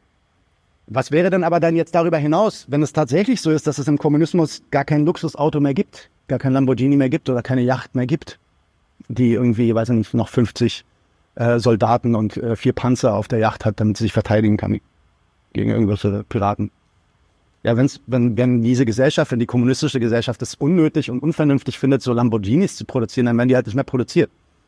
Albtraum für den Bürger dieser Demokratie. Albtraum. Was ist also, wenn der Lebensstandard sich tatsächlich so verändert, dass das, was diese Leute sich unter Luxus und Errungenschaften vorstellen, tatsächlich nicht mehr möglich sein wird oder nicht mehr gewollt sein wird? Ähm, nicht, dass das, dass das heute schon jeder machen könnte, aber zumindest genießen die Leute ja heute tatsächlich die rechtliche Freiheit, diese Luxusgüter diesen Luxusgütern nachzujagen. Klar, ein Lamborghini kann sich nicht jeder leisten. Aber jeder weiß, dass wenn er das Geld hat, dann darf er. Dann kriegt er den Schein. Also diese Freiheit, die finden die dann schon geil. Wenn sie die Mittel dazu haben, ist doch alles gut. Ja, das ist eine mächtige Vorstellung für die. Und das mag im Kommunismus schon ganz anders sein, wenn das als ein unvernünftiger Konsum angesehen wird. Was ist also, wenn es wirklich nach deren Maßstäben gar nicht besser wird? Sollen wir dann aufhören, für den Kommunismus zu streiten? Das ist die Frage, die ich mir stelle. Ist denn der Kampf für eine selbstbestimmte Zukunft, für eine Gesellschaft, die vernünftig unsere gemeinschaftlichen Zwecke abliefert, für eine Gesellschaft ohne Herrschaft nicht Grund genug schon? Können und sollen unsere Mitstreiter nicht von dieser Idee so überzeugt sein, dass sie auch eine Reduzierung ihrer Ansprüche in Kauf nehmen würden? Und wenn die Antwort da ein Ja ist, dann würde ich, dann würde für mich daraus folgen, dass wir schon die Finger weglassen sollten von so einer Frage nach der besseren Alternative. Damit spielen wir nämlich in deren Ideologien rein, affinieren deren Ideen des effizienten Kapitalismus entschaffen und eines noch effizienteren Sozialismus. Und eins schaffen wir damit ganz sicher nicht, neue Kommunisten. Und die brauchen wir dringend, um diese Macht zu erreichen. Um neue und mehr Kommunisten zu schaffen, brauchen wir Leute, die unsere Kritik der gegenwärtigen Gesellschaft verstehen und teilen und nicht den Glauben an eine Alternative, möge sie sonst noch so detailliert ausgemalt sein. Die Kritik der Ideologien steht an, nicht das Aufzeigen von Alternativen. Daher sollte man jetzt zur Aufklärung schreiten, das ist ein Dauerprojekt. Und das größte, wichtigste und schwierigste Projekt. Antwort auf meine letzte Frage jetzt, oder die erste Frage, warum also über Planwirtschaft reden? Nun, ich denke aus wissenschaftlichem Interesse, so wie es die Herren hier auf dem Podium tun, aus Neugier, aus akademischer Motivation, so wie ich das auch getan habe. Da ist natürlich nichts Verwerfliches dran. Als Agitationswerkzeuge, so wie das die meisten Leute in diesen Folgen bei mir vorgestellt hatten, nämlich als, ja, die, wir müssen die Leute von einer Alternative überzeugen, damit sie sich auf unsere Seite begeben, taugt das nichts. Vielleicht ist es nicht nur untauglich, vielleicht ist es sogar kontraproduktiv. Dankeschön. We are back. Daniel is back too. So.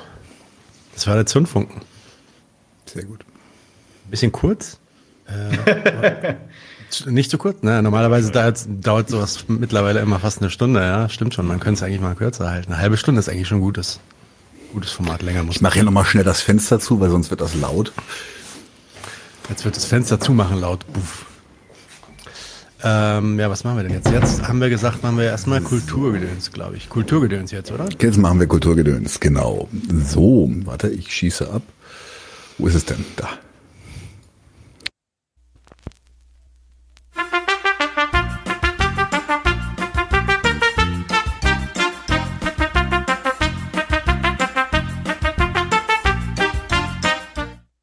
So, äh, tatsächlich ist es äh, heute das Kulturgedöns mal, äh, ich weiß gar nicht, wie politisch das heute wird, aber ich hatte Lust drüber zu reden.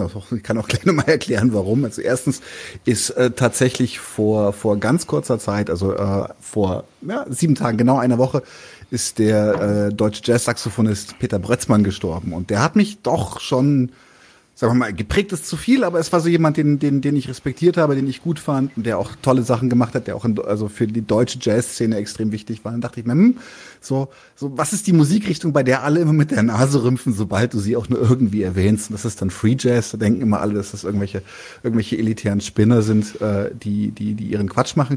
Ähm, Spoiler Alert, manchmal stimmt das auch. Ähm, aber dachte ich mir, ich quatsch einfach mal ein bisschen drüber, weil es ist tatsächlich gar, die, die Genese des Free Jazz ist gar nicht so uninteressant und äh, wenn ein, zwei dann hinterher sich denken, ich höre mal rein und finde das irgendwie nice, auch cool, wenn ihr das immer noch scheiße findet, sei es euch gegönnt, das ist echt anstrengende Musik häufig. Passt.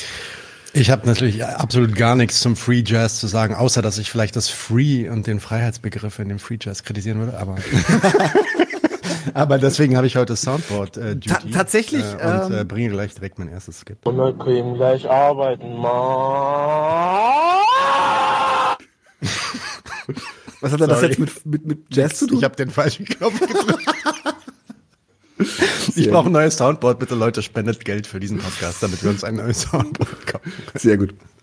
Nee, tatsächlich, ich, ich blende mal hier ein Foto ein von Peter Brötzmann. Peter Brötzmann ist äh, tatsächlich, der ist recht alt geworden, hat ähm, einen eigenen Spielstil ähm, könnte man sagen, gehabt. Also man nennt dieses extrem kraftvolle äh, Saxophonspiel, was der gemacht hat, nennt man Brötzen.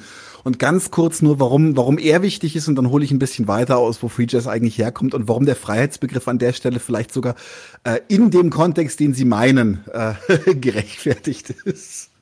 Ähm, tatsächlich, also Peter Brötzmann hat vor allem, ist bekannt geworden durch sein Album äh, Machine Gun. Ich habe hier auch das Cover.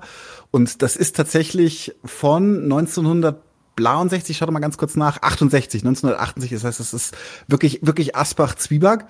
Und äh, ist Peter Brötzmann Oktett, das heißt, es sind acht Musiker, ich glaube zwei Schlagzeuger und sechs Saxophonisten. Also das ist glaube, ich glaube, das ist die Zusammenstellung. Das macht richtig Lärm. Äh, Es heißt Machine Gun, weil es so ein Staccato ist. Es knallt einfach die ganze Zeit. Es ist so nonstop. Äh, Ich find's geil. Ähm, Und ich muss auch sagen, ich wehre mich immer, wenn Leute sagen, äh, äh, Musik muss nicht unterhalten, weil ich finde, das ist Quatsch. Doch, Musik muss immer unterhalten, weil mich So unterhält. Leute? gen- Ja, ja, es gibt Leute, die sagen, es kann auch intellektuell sein. Sorry, aber wenn es dir gefällt, weil es intellektuell ist, dann unterhält es dich. Also halt die Klappe und tu nicht so elitär. Also mir macht sowas unheimlich viel Freude. Ich mag so kaputten Sound einfach nach wie vor sehr, sehr gerne.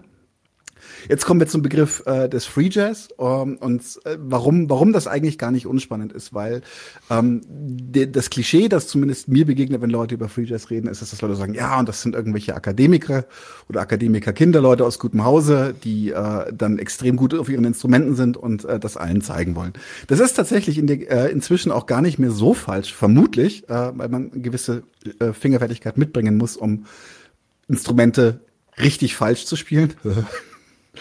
Nein, tatsächlich. Ähm, allerdings, äh, und deswegen möchte ich darüber kurz ein bisschen quatschen, ist der Free Jazz eine, ähm, ein, ein, ein Projekt gewesen von vor allem nicht etablierten Musikern. Das heißt also, wenn man sich den Jazz anguckt, der Jazz kommt so ungefähr Ende des 19. Jahrhunderts, hat dann eine Hochphase, in der er auch sehr weiß wird, in Anführungszeichen, ähm, mit dem Swing Jazz in den, in den äh, 20er und 30er Jahren super populär.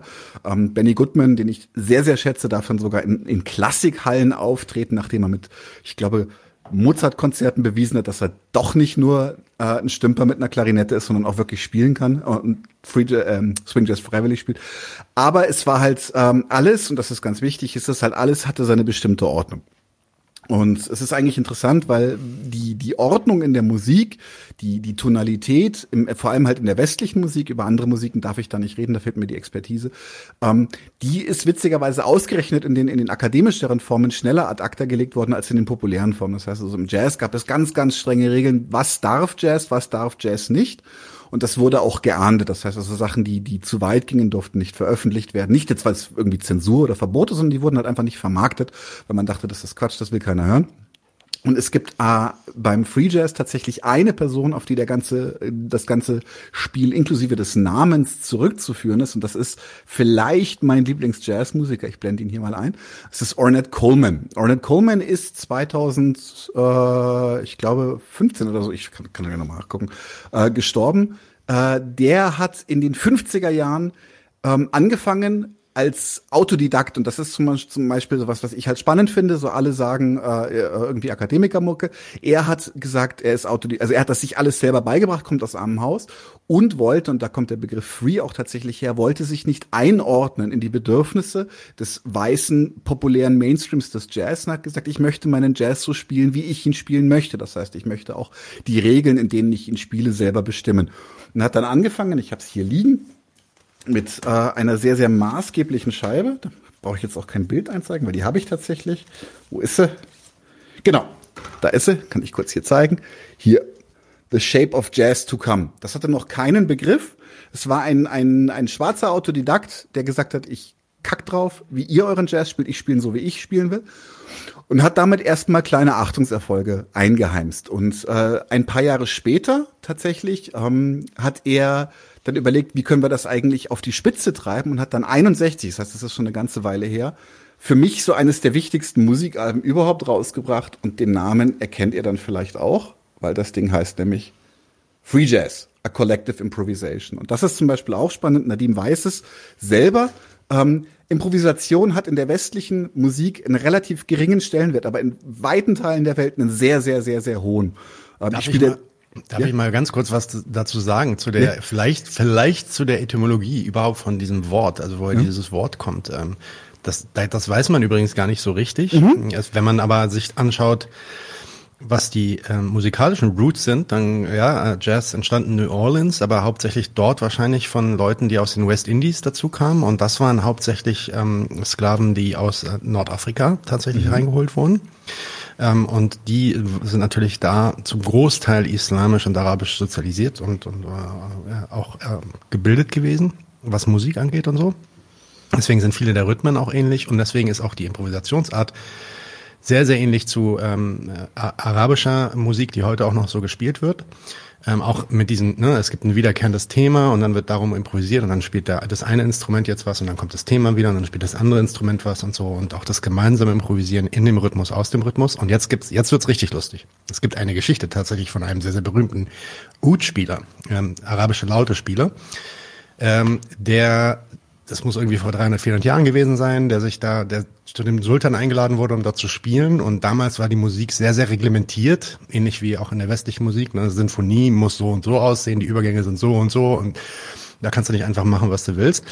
Und der hat sich dann hingesetzt und hat dann quasi, sagen wir mal, die arabische Sinfonie gespielt und hat dann aber angefangen zu improvisieren zwischendrin. Und dann meinte der Sultan, hey, hey, stopp, stopp, stopp, das kannst du nicht machen. Und er hat sich das rausgenommen und sagt, Anna Jazz. Anna Jazz. Und das bedeutet sowas wie, ich bin so erhaben, weil ich so ein krass großer Meister bin. Ich bin frei, wirklich, ich bin frei zu tun, was ich will mit dieser Musik. Ja, das ist wirklich eine Geschichte, äh, die, die existiert, die findet man auch in den Büchern. Ich will ich, sehr also, cool. Ich habe jetzt keinen Beweis dafür, dass das wirklich die Etymologie ist, also dass das Wort wirklich da so ankam, aber ist vielleicht mal interessant ähm, zu hören. So. Ich kenne tatsächlich eine, eine andere Geschichte, aber ich finde es tatsächlich sehr geil, weil die Geschichte ist gut und das würde auch, würde auch gut funktionieren. Ich kenne. Genau, mein Urgroßvater hat Jazz erfunden, so ist es. Genau. Nein, aber es ist, ähm, es ist tatsächlich Streit, äh, es ist streitbar, wo es herkommt. Man überlegt auch, ob das zum Beispiel von dem Slang-Term Jasm kommt. Das heißt so viel wie sehr viel Energie haben. Mhm. Es ist einfach so, so, so ein ja, Soziolekt der damaligen Zeit gewesen. Was an diesem Album Free Jazz, a Collective Improvisation, halt schönes ist, äh, eben, ich versuche es nochmal genauer zu zeigen, es ist das, ähm, in der Original-Vinyl war das auch ein Klappcover, weil die Art, also die, die, die Gestaltung des Plattencovers ist übernommen worden von äh, dem äh, abstrakten Künstler Jackson Pollock der ja nun auch quasi eine Improvisation war mit seinen, mit seinen Farbspritzern etc. Man kann da, ich, ich lasse das Leuten offen, was sie davon halten. Ich mag es persönlich sehr, sehr gerne. Ich finde gerade, dass das, das, das Abstrakte kann unheimlich, unheimlich expressiv, unheimlich ausdrucksstark sein, manchmal ausdrucksstärker als sehr, sehr konkrete Kunst. Also es kommt halt einfach auch schon in diesem Album vieles zusammen. Es ist die Covergestaltung durch einen, durch einen, äh, durch einen sehr modernen, abstrakten Künstler und dann halt auch dieses, wir improvisieren zusammen. Und dieses Zusammenimprovisieren ist so ein bisschen die Essenz des Free Jazz geblieben. Es ist dann, gibt dann auch, um, ähm, da kann ich vielleicht auch mal ein Kulturgedöns drüber machen, es gibt dann auch Free Jazz Musiker wie John Zorn oder sowas, die extrem genau komponieren. Da habe ich mal eine Geschichte gehört, weil ist so eine Free Jazz Gott äh, John Zorn, dass das äh, Fred Frith, so ein anderer Free Jazz Gerüste gesagt hat. John Zorn hätte ihn gefragt, so darf ich bei euch mitspielen? Oder kannst du bei mir mitspielen? Ich habe da so ein Projekt, das heißt Naked City, warte, das habe ich hier auch liegen. So, da. Das ist so ah, da sieht man nichts. Naked City, das ist so Jazz-Punk-Mischung, ziemlich geiler Scheiß. Und ähm, Fred Frith hat gedacht, äh, hallo? äh, Fred Fritt hat gedacht, ähm, er könnte da jetzt irgendwie ähm, mit, mit John Zorn zusammen improvisieren und es hat sich herausgestellt, dass Zorn alles schon geschrieben hatte. Und zwar minutiös. Das heißt, sie kamen sich dann getroffen und Fred Frith musste das spielen. Und da gibt es Leute, die sagen, das ist dann kein Free Jazz mehr. Weil Free Jazz ist das Zusammentreffen von Musikern, die zusammen auf bestimmten Themen improvisieren. Und diese Improvisation ähm, ist, durchzieht halt den Free Jazz extrem. Und auch wenn man zum Beispiel heute auf Free Jazz Konzerte oder sowas gibt, und es gibt in Berlin ein paar schöne Orte, wo das immer wieder mal stattfindet, dann treffen sich teilweise Musiker, die sich noch nie gesehen haben und fangen einfach an, miteinander zu spielen. Und es kann total scheiße sein. Und vielleicht ist es sogar mehr als die Hälfte der Zeit total scheiße. Aber es kann auch unglaublich geil sein, wie die aufeinander einsteigen, wie du merkst, so, hey, da ist die, die, die, nur über die Sprache der Musik bauen die einen Kontakt zueinander auf und führen sich gegenseitig durch die Musik durch. Ähm, äh, tatsächlich, äh, ja, das finde ich eigentlich eine sehr, sehr schöne Sache. Ich finde das auch eine sehr, sehr schöne Geschichte, dass es halt hieß, so wie können wir den Jazz befreien von seinen Zwängen und daher halt das Free ableiten. Es war nicht als Genre gedacht, es ist dann einfach eins geworden.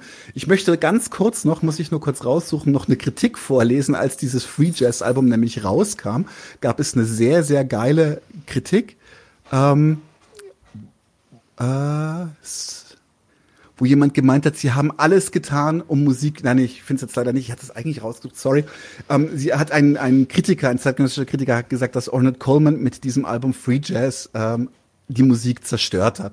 Er hat sich dran gesetzt und er hat alles vernichtet, was die Musik in den letzten Jahrhunderten aufgebaut hat und hat das einfach alles kaputt gemacht, der böse Junge. Und äh, allein daran, was für krasse Reaktionen abstrakte Musik oder abstrakte Kunst erzeugen kann, finde ich das eigentlich immer wieder witzig, weil es gibt eigentlich keinen, der da leidenschaftslos ist. Und eigentlich wollte ich euch nur einfach 15 Minuten totquatschen und bedanke mich bei Nadim für diesen geilen Einwurf, weil das tatsächlich das Ganze nochmal schön angedeckt. Du hast noch gesagt, du kannst nichts zu Free Jazz sagen. Kann ich ja nicht. Ich habe was äh, zur arabischen Musik gesagt. Ja, aber es passt ja. Und es ist halt genau das. Also es ist, es ist gemeinsames Improvisieren, es ist ohne, ohne Absprache. Ähm, ich wollte den unbedingt den, den ganz, ganz blöden Joke noch machen, weil Tonalität ist Herrschaft. Spaß beiseite. Nein. Ja. Es ist tatsächlich, es ist tatsächlich ähm, ein wichtiger Aufbruch gewesen, der sich auch in der Popkultur niedergeschlagen hat. Ich behaupte, dass ohne den Free Jazz wären, wären spätere Ausflüge in die extremeren Rockgefilde auch nicht möglich gewesen. Es ist auch interessant, dass, dass die Sachen auseinandergegangen sind bei Blues und äh, wurde dann Rock und Jazz, wurden dann zwei verschiedene Dinge, die vielleicht bei so Prog-Rock-Bands wie King Crimson, die ich auch sehr mag, äh, dann noch Ähnlichkeiten hatten, aber eigentlich waren das zwei getrennte Sachen. Und als der Rock richtig extrem wurde, so Mitte der 80er, so mit Grindcore etc., haben sie plötzlich die Jazzer wieder hingehört und gesagt, hey, jetzt spielen die endlich anständige Musik. Deswegen gibt es übrigens ganz, ganz geile Aufnahmen ähm, auf YouTube, könnt ihr mal raussuchen, also John Zorn mit Naked City und dann mit Gastbeitrag von Kevin Sharp, von Brutal Truth und sowas, plötzlich so ein Grindcore-Vocalist, der nochmal ein bisschen reinrotzt, während die Jazzer spielen und sowas. Und äh, auf der 2012er Utilitarian von Napalm Death spielt auch John Zorn Solo. Also es gibt da, gibt da geile Überschneidungen und auch Projekte, die so ein bisschen alles, alles von allem machen, so wie Zoo. Das ist ein, ein Rock-Trio aus, also ein Jazz-Trio, das Rock spielt, äh, oder Brain Tentacles, ähnliches, ähnliches Ding. Ähm, hört mal rein. Das ist alles eigentlich eine sehr, sehr schöne, eine sehr, sehr schöne Reise, die man im Kopf machen kann. Wenn es euch nervt, ist auch gut. Aber ihr wisst jetzt Bescheid.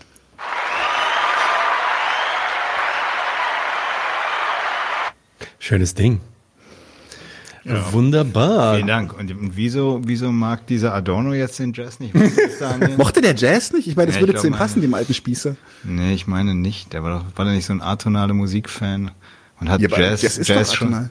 Ach, pff, frag mich, ja. Aber, ähm, nee, also ich meine, der, der Adorno war da kein Fan von. Frag mich jetzt, warum.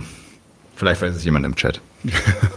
Da, deine, ich will jetzt den Namen nicht sagen. Äh, deine Partnerin sollte das doch wissen, Daniel. Ja, die müsste ich jetzt mal fragen. Die müsste ja, ich jetzt mal fragen. Genau, du hast jetzt, du hast jetzt zehn Minuten Zeit, sie zu fragen, weil jetzt kommt noch ein Klassenkampfsport. Mach ich glatt. Ähm, der läuft jetzt gleich los. Es ging um äh, ja ein, eine kleine Initiative, die sich nennt Kein Knoten für Zetkin. Da geht es um eine geplante Straßenumbenennung der Clara Zetkin Straße. Aber äh, hören wir es doch einfach direkt selbst von den Aktivisten dort. Und dann sind wir gleich in zehn Minuten wieder zurück zum Stammtisch. Kommen wir zuerst zum Klassenkampfsport.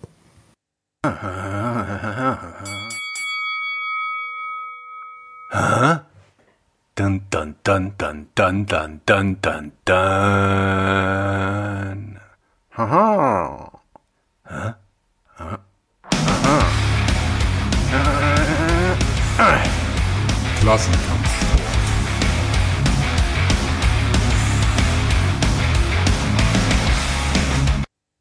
Herzlich willkommen zu 99 zu 1 Klassenkampf Sport. Wir haben heute Sophie dabei von ähm, dem Bündnis Kein Knoten für Zetkin.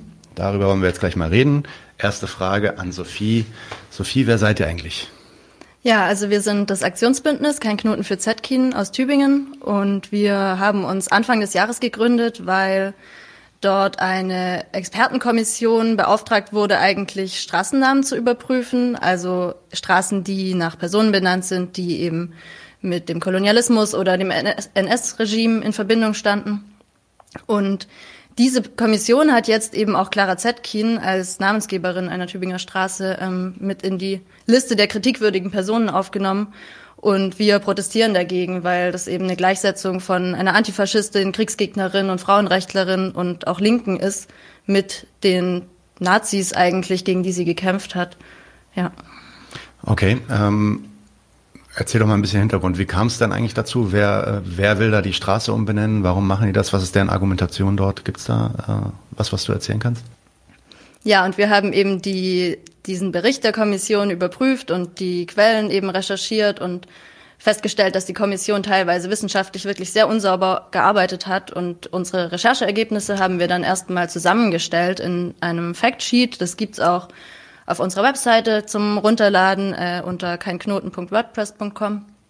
Und so hat es eigentlich angefangen, ähm, mhm. dass wir dieses diesen Fak Faktencheck sozusagen ähm, verbreitet haben. Und wir haben dann aber ziemlich schnell eben Unterstützung bekommen von Einzelpersonen und verschiedenen Gruppen. Ähm, ja, so ganz diverse Gruppen letztendlich auch, also friedenspolitische Initiativen, ähm, feministische Gruppen, antifaschistische Gruppen oder antirassistische Gruppen auch und Linke.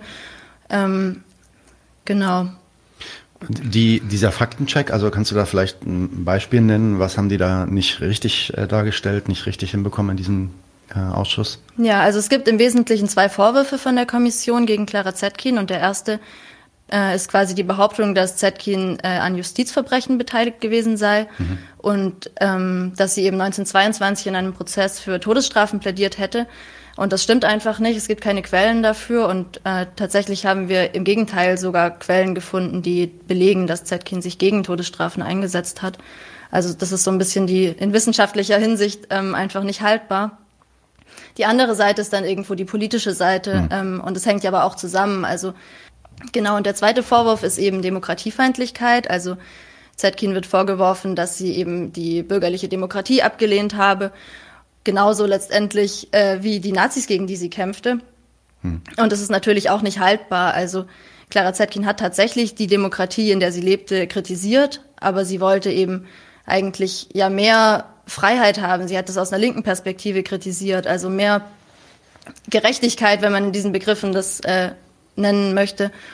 Und die Kommission unterscheidet da eben überhaupt nicht. Also Zetkin hat letztendlich ja auch die bürgerliche Demokratie verteidigt. Sie war Mitglied des Parlaments bis zum Schluss und hat sogar 1932 ja noch eine wichtige Rede gehalten gegen den Faschismus. Ähm, ja, also es mhm. ist, ist sowohl wissenschaftlich als auch politisch eigentlich überhaupt nicht haltbar. Ja, diese Expertenkommission, die besteht eigentlich aus vor allem Historikern, äh, verschiedenen Doktoren und wird geleitet von Johannes Großmann der gerade auch an der HU Berlin beschäftigt ist. Und eigentlich unweit von der HU befindet sich ja die Dorotheenstraße mhm. in Berlin, ähm, die früher tatsächlich Clara Zetkin-Straße hieß. Also ist eigentlich ein ganz interessanter Fall. Die wurde eben in der DDR nach Clara Zetkin benannt und dann Mitte der 90er gab es hier eine große Diskussion in Berlin. Wurde sie rückbenannt nach äh, eben einer Fürstin. Ja, und ganz Ganz witzig ist eigentlich auch, dass dann, ich glaube, zwei Jahre später in Marzahn ein ganzer Park nach Clara Zetkin benannt wurde, auf Initiative hin von verschiedenen Frauengruppen und feministischen Gruppen. Also auch so ein bisschen als, als Gegenschlag vielleicht. Mhm. Und das ist natürlich auch ein schönes Beispiel, wie irgendwo ein Angriff auf Zetkin auch an einer anderen Stelle wieder gekontert wurde. Mhm. Gibt's da, eine, kann man, kann man über eine politische Motivation aus äh, ja, irgendwie sprechen aus diesen aus dieser Kommission? Was ist da der Hintergrund? Oder sind das wirklich einfach Historiker, die da den falschen Schluss treffen? Also die Historiker leugnen natürlich, dass irgendeine politische Überlegung da eine Rolle gespielt hätte.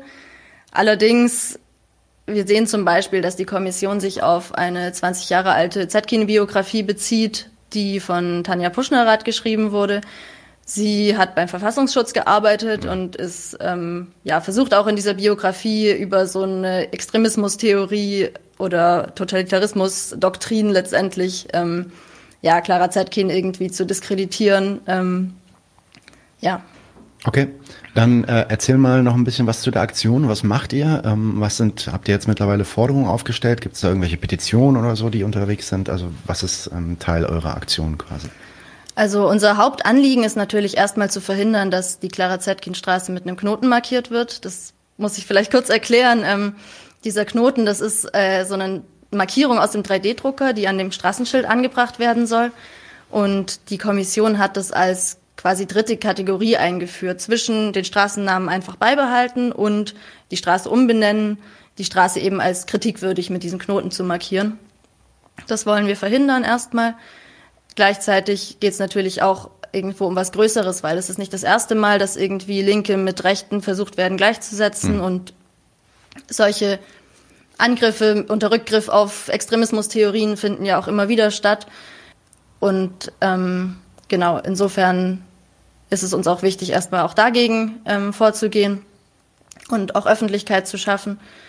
Und natürlich ist Clara Zetkin auch eigentlich bis heute wahnsinnig relevant. Also die, die vielfältigen Themen, mit denen sie sich beschäftigt hat und auch die Art und Weise. Also sie hat total verstanden, dass irgendwo der Kampf gegen Faschismus, der Kampf gegen Krieg, gegen Sexismus, gegen Rassismus auch irgendwo zusammenhängt und dass es auch immer zusammengedacht werden muss mit einer Kapitalismuskritik. Ja, wir versuchen einfach Öffentlichkeit zu schaffen. Also wir versuchen auch in den Medien ähm, irgendwo präsent zu sein und auch, ähm, ja, wir ver veranstalten verschiedene ähm, oder wir, also wir organisieren auch Veranstaltungen, gerade in Tübingen. Ähm, zum Beispiel vor allem jetzt auch äh, zum 20. Juni, äh, da ist Zetkins 90. Todestag und auch der 100. Jahrestag ihrer Rede gegen den Faschismus. Und ja, durch unser, unser überregionales Bündnis ähm, versuchen wir eben auch nicht nur in Tübingen für Aufmerksamkeit zu sorgen. Also wir werden auch unterstützt von der Zetkin-Gedenkstätte in Birkenwerder bei Berlin ähm, und aber auch von anderen Gruppen aus Leipzig und Halle zum Beispiel. Also die Sache ist auch wirklich nicht nur auf Tübingen begrenzt. Mhm. Okay. Kann man euch da irgendwie unterstützen? Wie kann man euch helfen? Beziehungsweise ähm, was, was kann man tun, damit dieser äh, Knoten nochmal abgewendet wird von der Straße?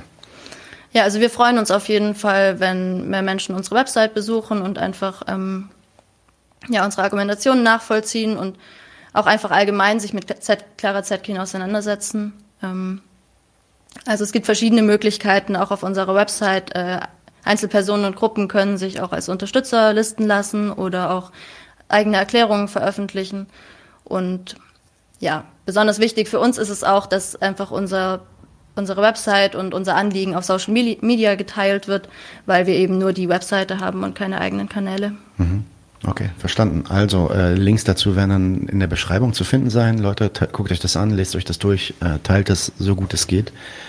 Ähm, Sophie, vielen Dank, dass du hier warst. Und genau, viel Erfolg mit eurer, mit eurer Aktion und eurem Anliegen. Und bis bald. Vielen Dank.